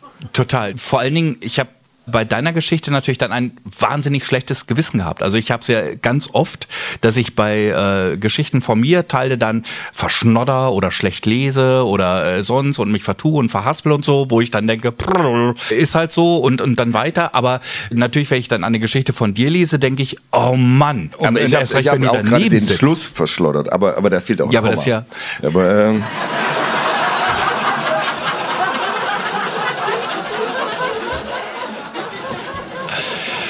ich mach das mal rein. So, ja. Nein, äh, ja, danke schön. Ich habe ja mal. Aber äh, äh, wie stehst du mit Kommas? Ich finde ja, Kommas sind überbewertet. Also generell so, mein erstes Lektorat habe ich konsequent, also bei, bei den Känguru-Chroniken, ich habe konsequent alle Anführungszeichen falsch gemacht. N- Weil ich das nicht so wollte. Es ist mir heute rätselhaft, wie Das- man so nicht so arrogant da rangehen kann. So, äh, ich finde es nicht schön, wie man das macht. Mit den Anführungszeichen, ich mache das anders. Hm. Aber da hat sich mein Lektor durchgesetzt. Ja, Zeichensetzung. Tatsächlich ist es äh, mittlerweile so, dass ich äh, das halte wie ein Dachdecker und praktisch nur noch das als Atemzeichen, also äh, die, die Worte sind schon soweit okay geschrieben und auch richtig, sonst steigt man ja gar nicht durch. Aber in, in diesen Vorlesefassungen, die ich mir ausdrucke, geht es mir null um Rechtschreibung, sondern einfach nur um äh, mir selbst beim Vorlesen zu helfen für, für den Rhythmus und dem Ganzen. Aber ich, Ähm, also ich finde auch im Buch, also ich setze Punkte, wann ich- auch immer ich Ja. will. Hier will ich, dass die Leute beim Lesen eine Pause denken. Also mache ich hier einen Punkt. Damit Mhm. Und das wird dir damit nicht das korrigiert? Timing, Pff, oh. Manchmal liest man die finale Fassung ja auch nicht selber. Und dann Mhm. äh, schummelt er wieder ein paar richtige Zeichen rein. Aber ähm, Nein, ich, ich bin aber auch äh, tatsächlich in, in äh, Zeichensetzung nie besonders gut gewesen, was insofern erschütternd ist, weil ich ja eigentlich Deutschlehrer gelernt habe. da tun sich Abgründe Da tun auf. sich Ja, total also- Abgründe auf. Also es hat ich sich wirklich gelohnt, bis zum Ende dran Ja. zu bleiben. Hast du Ich- praktiziert? Nein, ich habe nie praktiziert. Das wäre ja nicht Sonst gegangen. hättest du sicherlich ein Buch drüber geschrieben. Ich glaube, Sonst hätte ich ist- natürlich längst. Das ist, was man also, als Deutschlehrer Nein, ich glaube, wenn man macht, einmal ne? angefangen hat, als Lehrer zu arbeiten, hört man nicht mehr auf. Also das ist, wenn, So wenn du da einmal Blut Beruf. geleckt hast, genau. Nein, ist es, äh, ist, ist es nie dazu gekommen. Also man, man kommt ja zu nichts. Aber ich, ich habe dann auch mal im, im Fachbereichsrat gesessen, wo dann so Germanistikprofessoren untereinander, die haben sich dann gestritten, auch um, um ein Komma. Da- Das muss ich dir vorstellen. Zwei Germanistikprofessoren streiten sich, ob da ein Komma hingehört oder nicht. Und ich werde nie wieder den Satz vergessen, wo, wo der eine dann irgendwann sagte, laut Dudenmuster und der andere brüllt über ihn drüber, also wirklich mit hochrotem Kopf über ihn drüber, den Duden erkenne ich nicht an. Also wenn du in, in, in Fachkreisen, also kannst du machen, was du willst. Es, es gibt in dem Sinne keine Regeln. Also unter Es ist Akademikern Lyrik. ist es ja letztlich Die schon. reimt sich nicht, aber im Prinzip ist Lyrik. Ja, und da kannst eigentlich. du machen, was du willst. Genau. Wie ist diese Geschichte entstanden? Warst du in Cottbus? Ich war in Cottbus Ja. und das ist mir fast genauso passiert. Also jetzt ohne Quatsch. Es war jemand auf der Ecke, der praktisch, wenn du einen Moment hingeguckt hast oder zu lange, hat er irgendwas gebrüllt, dir irgendwas entgegengebrüllt und er hat den ganzen Tag nichts anderes gemacht. Ich habe das eine Weile beobachtet und natürlich war das, was er gebrüllt hat, überhaupt nicht originell, überhaupt nicht tiefsinnig, sondern einfach nur unangenehm. Das wäre krass, wenn er heute hier ist. Ne? Also, Das wäre der, das wäre jetzt wirklich eine Das ist- tolle Pointe. ja. Also wenn du jetzt und wir haben als Überraschung Wir haben ihn heute da, da. wir haben ein bisschen recherchiert wir haben den Mann und wir von der haben ihn Straßenecke gefunden. in Cottbus. Ja, Horst, hier ist er für dich. da wäre ich aber sehr, sehr beeindruckt. Also, nützt der Wolf die Freiheit? Ja. Ja. Und ich habe mir das eine Weile angeguckt und, und dachte dann, da schreibst du was drüber. Irgendwas machst du damit. Irgendwie gehst du damit um. Und äh, habe mich dann, äh, wer, wer, wer Cottbus kennt, weiß, da ist an dieser Marktplatz, habe mich da ins Café gesetzt und ohne Quatsch, am Nachbartisch saßen zwei Leute und der eine hat Kreuzworträtsel gemacht und den anderen als erstes gefragt, Fluss durch Luzern mit fünf Buchstaben. Und äh, dann ging es hin und her und, und äh, natürlich ist das alles sehr, sehr dann auf Pointe mit Haserich und Rammler und so hinterher. Aber das Gespräch, was die geführt haben, also das mit nur, wenn man es auch so schreibt. Und dann äh, und, und das ist noch original übrigens Reus wie der Fußballer, welcher ich interessiere mich nicht für Fußball. Borussia Dortmund, ach so. Also völlig absurd auch. Und, und äh, dieses Gespräch vom Nachbartisch floss also in diese Dings. Natürlich halt mir den Satz, was nützt dem Wolf die Freiheit? Und es gibt ja eine spätere Geschichte, wo das logischerweise auch im Buch nochmal wieder aufgenommen wird. Und da ähm, alles, das habe ich alles so gebaut und gemacht. Aber es waren tatsächlich diese beiden Erlebnisse dieses schwierigen Menschen, der dort auf der Straße stand, auch wirklich auch ein bisschen unangenehm und so, aber wo ich trotzdem dachte, da kannst du was mitmachen. Ist ja oft. Also wo, wo man dann denkt, wenn Leute schon unangenehm sind, mach wenigstens eine Geschichte. Insofern ist das tatsächlich in diesem Fall mal ganz schön, weil ich noch genau weiß, wie sie entstanden ist und ich hier, wie, wie man jetzt aus dem Erzählten auch hört, auch, auch wirklich sagen kann, das ist genauso passiert. Eins zu eins fast. Ja, quasi. Hast du sowas auch, wo du so genau das wo ich noch genau weiß, wie das entstanden ja, ist. Wie, wie das Känguru dann. Ja, ich schreibe so. ja immer nur mit. Also ähm, das ist ja alles Tatsachenberichte. Ähm. Also wie diese Geschichte entstanden ist, die du gerade vorgelesen hast, mhm. das weiß ich nicht mehr. Echt? Vielleicht habe ich die gar nicht geschrieben. Also das ist. ich weiß, wie der Papa entstanden ist, das Aufklärungsbuch. Ich habe ein anderes Kinderbuch geschrieben und da äh, ging es kurz um Kondome. Und da mhm. war die Diskussion, ob man das machen kann in einem Kinderbuch. Und dann hat meine Lektorin gesagt, ja, mach doch. Am besten du schreibst ein ganzes Buch drüber. und dann dachte ich, ah ja, und dann habe ich die Figuren aufeinander losgelassen. Ich finde das toll, dass du das noch weißt. Ich weiß hm. wirklich selten ja. noch, warum. Das, wie gesagt, ich erinnere mich kaum an die Geschichten, genau. geschweige denn, also wie sie entstanden In der Geschichte jetzt speziell dieser Moment, wir haben uns im Tiergarten verlaufen. Das, das hatte für mich einen derartigen Wiedererkennungseffekt, weil man natürlich fassungslos ist und mir ist das, also dir ist das doch auch das so ist passiert. Bestimmt, das ist natürlich. sicherlich passiert. Also ja. du, du, du denkst irgendwie, ja, ich gehe jetzt äh, so, so quer durch den Tiergarten, so dass ich dann am Zoo rauskomme und du stehst natürlich vor der Siegessäule. Ja, also und, und äh, denkst aber, ich bin eigentlich so viel gelaufen, dass ich dreimal den Tiergarten schon hätte durchqueren müssen. Es muss was schiefgegangen sein. Und du bist natürlich mit Freunden aus Westdeutschland unterwegs, denen du vorher sagtest, ich zeig euch die Stadt. Also ähm, ja, aber dann sagst du einfach, hier ist die Siegessäule. Also, genau. Du darfst halt nicht vorher dachte, verraten, wo du hin willst. auf dem Weg. Und ja, der ist riesengroß, der Tiergarten. Der kommt man riesen, immer vorbei. Also, genau. Und dann versuchst du heimlich aufs Handy zu gucken nach dem Weg irgendwie, weil du willst ja irgendwie nicht zugeben, dass du aufs Handy gucken musst nach dem Weg und sagst, oh, ich habe eine WhatsApp bekommen. Das scheint ja. Und dann ganz schnell zu, zu den Karten und so. Äh, diese Sachen, das kennt ja jeder. Ja. ja absolut. Okay, ähm, wir kommen zum Ende. Gibt es etwas, das du unbedingt noch schreiben willst? Ich äh, bin ja tatsächlich jemand, der immer gerne vom Ende her denkt. Also bei, bei allen Geschichten und auch im Prinzip von meinem Leben. Ich glaube, ich bin jetzt Mitte 50 und merke ja auch schon, also beispielsweise so ein, so ein äh, Roman ist wirklich sehr, sehr aufwendig, sehr, sehr kompliziert und es, ich habe, glaube ich, maximal 20 Jahre noch die Kapazität, sowas wirklich zu durchdenken. Und gerade wenn, hab's ja dann ja auch gerne sehr, sehr komplex mit, mit vielen verschiedenen Ebenen und so. Das heißt, eigentlich gibt's da nur noch, wenn ich jetzt 20 Jahre runterrechne und sage, zwei Jahre braucht man für einen Roman, ein Jahr Pause zwischendrin, könnte ich maximal noch sechs schreiben, mit viel Glück. Dabei, Oder dem Nachlassverwalter genau. überlassen. Also aus diesen Zetteln ist das der siebte Band von Horsts Fantasy pays Genau, sowas kann was, ich irgendwie nicht mehr richtig. Der Wolf und das Schaf, was will er sagen? Ja. Aber jetzt, um tatsächlich ganz ernsthaft darauf zu antworten, und äh, da, da möchte ich eben nicht zu, zu früh mit sein und kommen und wahrscheinlich wird es deshalb jemand anders vor mir schreiben. Ich würde, glaube ich, irgendwann gerne einmal vom Mauerfall an beginnt die Geschichte der, der Kleinkunst- und Vorlesebühnen in sich in einem, einem großen epochalen Dings aus erst ein erzählen. Also wie, wie das alles war, diese wilde Zeit mit, mit all dem wilden Zeug, was wir auch gemacht haben und dergleichen mehr.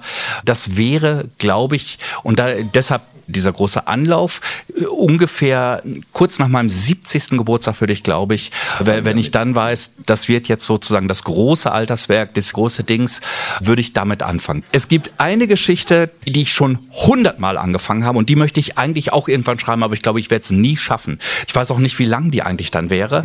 Ähm, Lass es uns ausprobieren. Natürlich. Ich, ich habe lange Zeit äh, Dr. Seltsams Frühschoppen damals mit Dr. Seltsam gemacht und Dr. Seltsam ist jemand, der tatsächlich sagt, der ideale Text wäre einer, du machst den Text und im Anschluss an diesen Text, nachdem du ihn gelesen hast, bricht die Revolution los. Weil du diesen Text gelesen hast. Das ist der perfekte Text. So, so funktioniere ich eigentlich nicht. Aber jetzt mal angenommen. Ähm, mal angenommen, es passiert mir, weil ich mich in Rage rede und, und äh, vor, vor einem großen Publikum, das, das ist die Ausgangsposition dieser Textidee, rede ich mich in Rage und tatsächlich der Funke springt über. Und boah, es, es geht praktisch los und mit, mit aus dem aus der Improvisation heraus, wo ich wo ich da auch gesprochen habe und ganz Dings, äh, sage ich dann so, jetzt geht es los mit der Revolution und und will sie auch anführen von der Bühne und und trete irgendwie, weil es dann ja auch immer dunkel ist und ich auch nicht mehr das gut sehe, ähm, trete da zur Seite, knalle hin und bin direkt bewusstlos. Also direkt werde ähm, äh, bewusstlos und und werde in ein künstliches Koma versetzt. Aber tatsächlich ist es so, dass die Revolution tatsächlich losgeht, weil ich die Leute in, in Gang gebracht ja. habe und zehn Jahre später gelingt es dann, dass ich aus diesem künstlichen Koma wieder aufwache mhm. und es hat diese Revolution stattgefunden, es ist auch irgendwie eine Gesellschaft entstanden, aber weil sie, ich war der Prophet dieser Revolution mhm. und sie hatten keine andere Möglichkeit äh, sozusagen, weil ich ja nichts mehr dazu gesagt habe, als meine bisherigen Texte zu nehmen.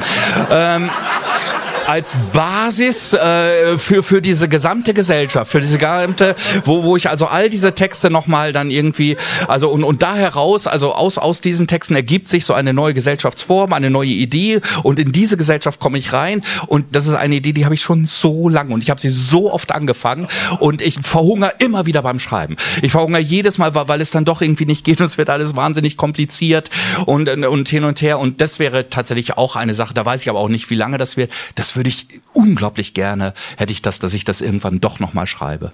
So. Ja, mach das.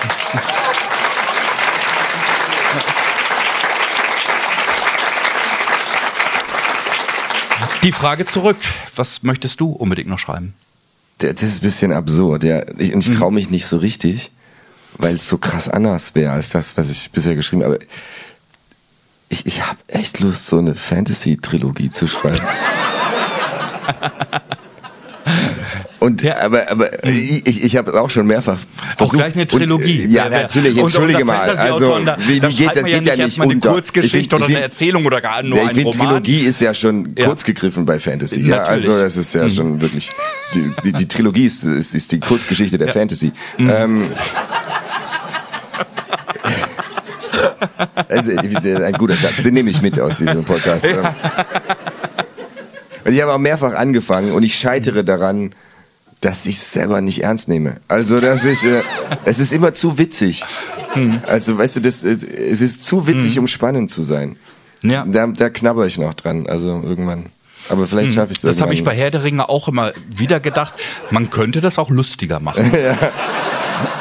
Aber ich glaube, dann hätte es nicht so gut funktioniert, weil es gibt ja wirklich richtige Herr der Ringe Afficionados. Bist du Nein, auch? Oder, ja. ja. und, und, und wenn du denen sowas sagst, wie man hätte es auch lustiger machen können, dann ist das Gespräch beendet. Also und, und es wird auch kein neues Gespräch mehr Ja, anfangen. oder die sagen dann, ja, hier, die Zwergenprinzessin hat keinen Bart, die Serie ist scheiße. ja, ja genau. also, okay. Gut, wir sind bei dem Ende quasi, was, was du am Ende ja. deines Lebens schreiben willst und ähm, so. lass uns damit aufhören, was du am Anfang geschrieben hast. Ich, ich habe dich ja gebeten, äh, du hast es vorhin schon erwähnt, als Zugabe quasi, ohne dass wir jetzt uns vorher verstecken, ähm, würdest du bitte die erste Geschichte vorlesen, die du geschrieben hast, von der du heute noch sagst, die hat funktioniert? Ja, weil, weil du ja vorher mir das auch schon gesagt hast, ja. ich soll die raussuchen. Und das war die erste, die, die dann auch so weit war, dass ich gesagt habe, ich tippe sie mal ab. Die heißt einfach der Käfer. Sie ist tatsächlich 32 Jahre alt. Es war so gegen Nachmittag. Ich war gerade ziemlich damit beschäftigt, still in der Küche zu sitzen und nur Kraft meiner Gedanken Teewasser zum Kochen zu bringen. Ich sitze häufig still in der Küche und versuche nur Kraft meiner Gedanken Wasser heiß zu machen. Wenn man erstmal damit angefangen hat, kann sowas ja schnell mal den ganzen Tag dauern. Aber wenigstens was zu tun. Das ist wichtig. Den ganzen Tag rumsitzen und nichts tun, das könnte ich gar nicht. Da mache ich mir lieber Wasser für Tee heiß. Plötzlich jedoch hörte ich Geräusche aus meinem Küchenregal. Geräusche, wie ich sie noch nie gehört hatte. Etwas ärgerlich beschloss ich, das erst leicht kochende Wasser zu ignorieren und im Regal nach dem Rechten zu schauen. Neben der Kaffeedose krabbelte ein kleiner hellbrauner Käfer herum und rollte ein noch viel kleineres Stück Brot vor sich her. Schlagartig verfiel ich völlig unabsichtlich in eine Art relativer Debilität. Ja, ganz ähnlich der, die frisch gebackene Eltern in aller Regel befällt. Oh, kleiner Käfer, krabbelt da, ja, krabbelt da, krabbel, krabbel, krabbel, krabbel, oh, ist der süß. Ganz der Vater. Rollt Brotkrümel, schläft, isst und stirbt irgendwann. Genau wie ich, ja. Wahrscheinlich war ich einfach zu lange allein gewesen. Ich betrachtete den Käfer und meinte zu spüren, wie ich mich verwandelte. Mich fröstelte. Aber Gott sei Dank fiel mir noch ein, dass sich Geschichte nie wiederholt. Auch Literaturgeschichte nicht. Der Käfer hat in der Zwischenzeit aus dem Brotkrümeln ein eigenartiges Gebilde geformt. Ich drehte den Kopf und ja, da stand Hilfe. In Brotkrümeln. Erstaunlich. Der Käfer bemerkte mein Interesse und begann sofort weitere Wörter, ja einen ganzen Satz zu rollen. Es dauerte eine Weile, aber dann konnte ich deutlich lesen. Hallo. Küss mich. Ich bin eine verzauberte Fabrikantentochter. Wenn du mich von Herzen liebst und küsst, werde ich vom Fluch meines neidischen Bruders erlöst. Wir können heiraten und werden in unermesslichem Reichtum leben. Ich war skeptisch. Was, wenn der Käfer mich anschwindelte und in einem nächsten Salzstreuer seine Kumpel nur darauf warten würden, dass ich auf diesen miesen Trick hereinfalle? Ich würde zum Gespött des ganzen Ungeziefers meiner Küche werden. Aber andererseits, wenn er recht hätte, wäre schon schön. Ich beschloss ihn zu küssen, beugte mich herunter, verlor das Gleichgewicht und schlug mir der Stirn aufs Regalbrett. Dort, wo eben noch der muntere Käfer krabbelte, war nun nur noch ein etwas breiterer hellbrauner Fleck. Erschrocken schaute ich hinter den Salzstreuer. Keine Kumpel. Der Käfer hatte die Wahrheit gerollt. Pech. Ich versuchte den braunen Brei wieder zusammenzuschieben und einen Käfer draus zu modellieren. Aber so oft ich auch die kleinen Beinchen zurück in die unförmige Masse schob, sie wollten einfach nicht richtig halten. Auch nicht mit U- oder Gummibändern. Der Käfer war einfach nicht mehr der, als den ich ihn kennengelernt hatte. Er wirkte auf einmal so träge, irgendwie auch matschig. Tja, ich habe meine große Chance vertan. Deshalb mein Rat an alle, die jetzt im beginnenden Frühjahr wieder vermehrt Käfer und anderes Ungeziefer in ihrer Küche vorfinden. Erstmal alles küssen. Man kann nie wissen. Und wenn denn nichts ist, kann man immer noch mit der Stirn draufschlagen. Vielen Dank, dass du da warst. Vielen Dank, dass ihr da wart. Das war's. Mein Gast heute, Horst Evers. Und Marco Bekling. Dankeschön. Schreiben und Schreddern ist eine Produktion von Radio 1 vom RBB. Idee und Konzeption Marc-Uwe Kling. Soundlayout Kevin Kastens. Redaktion Gabi Beck.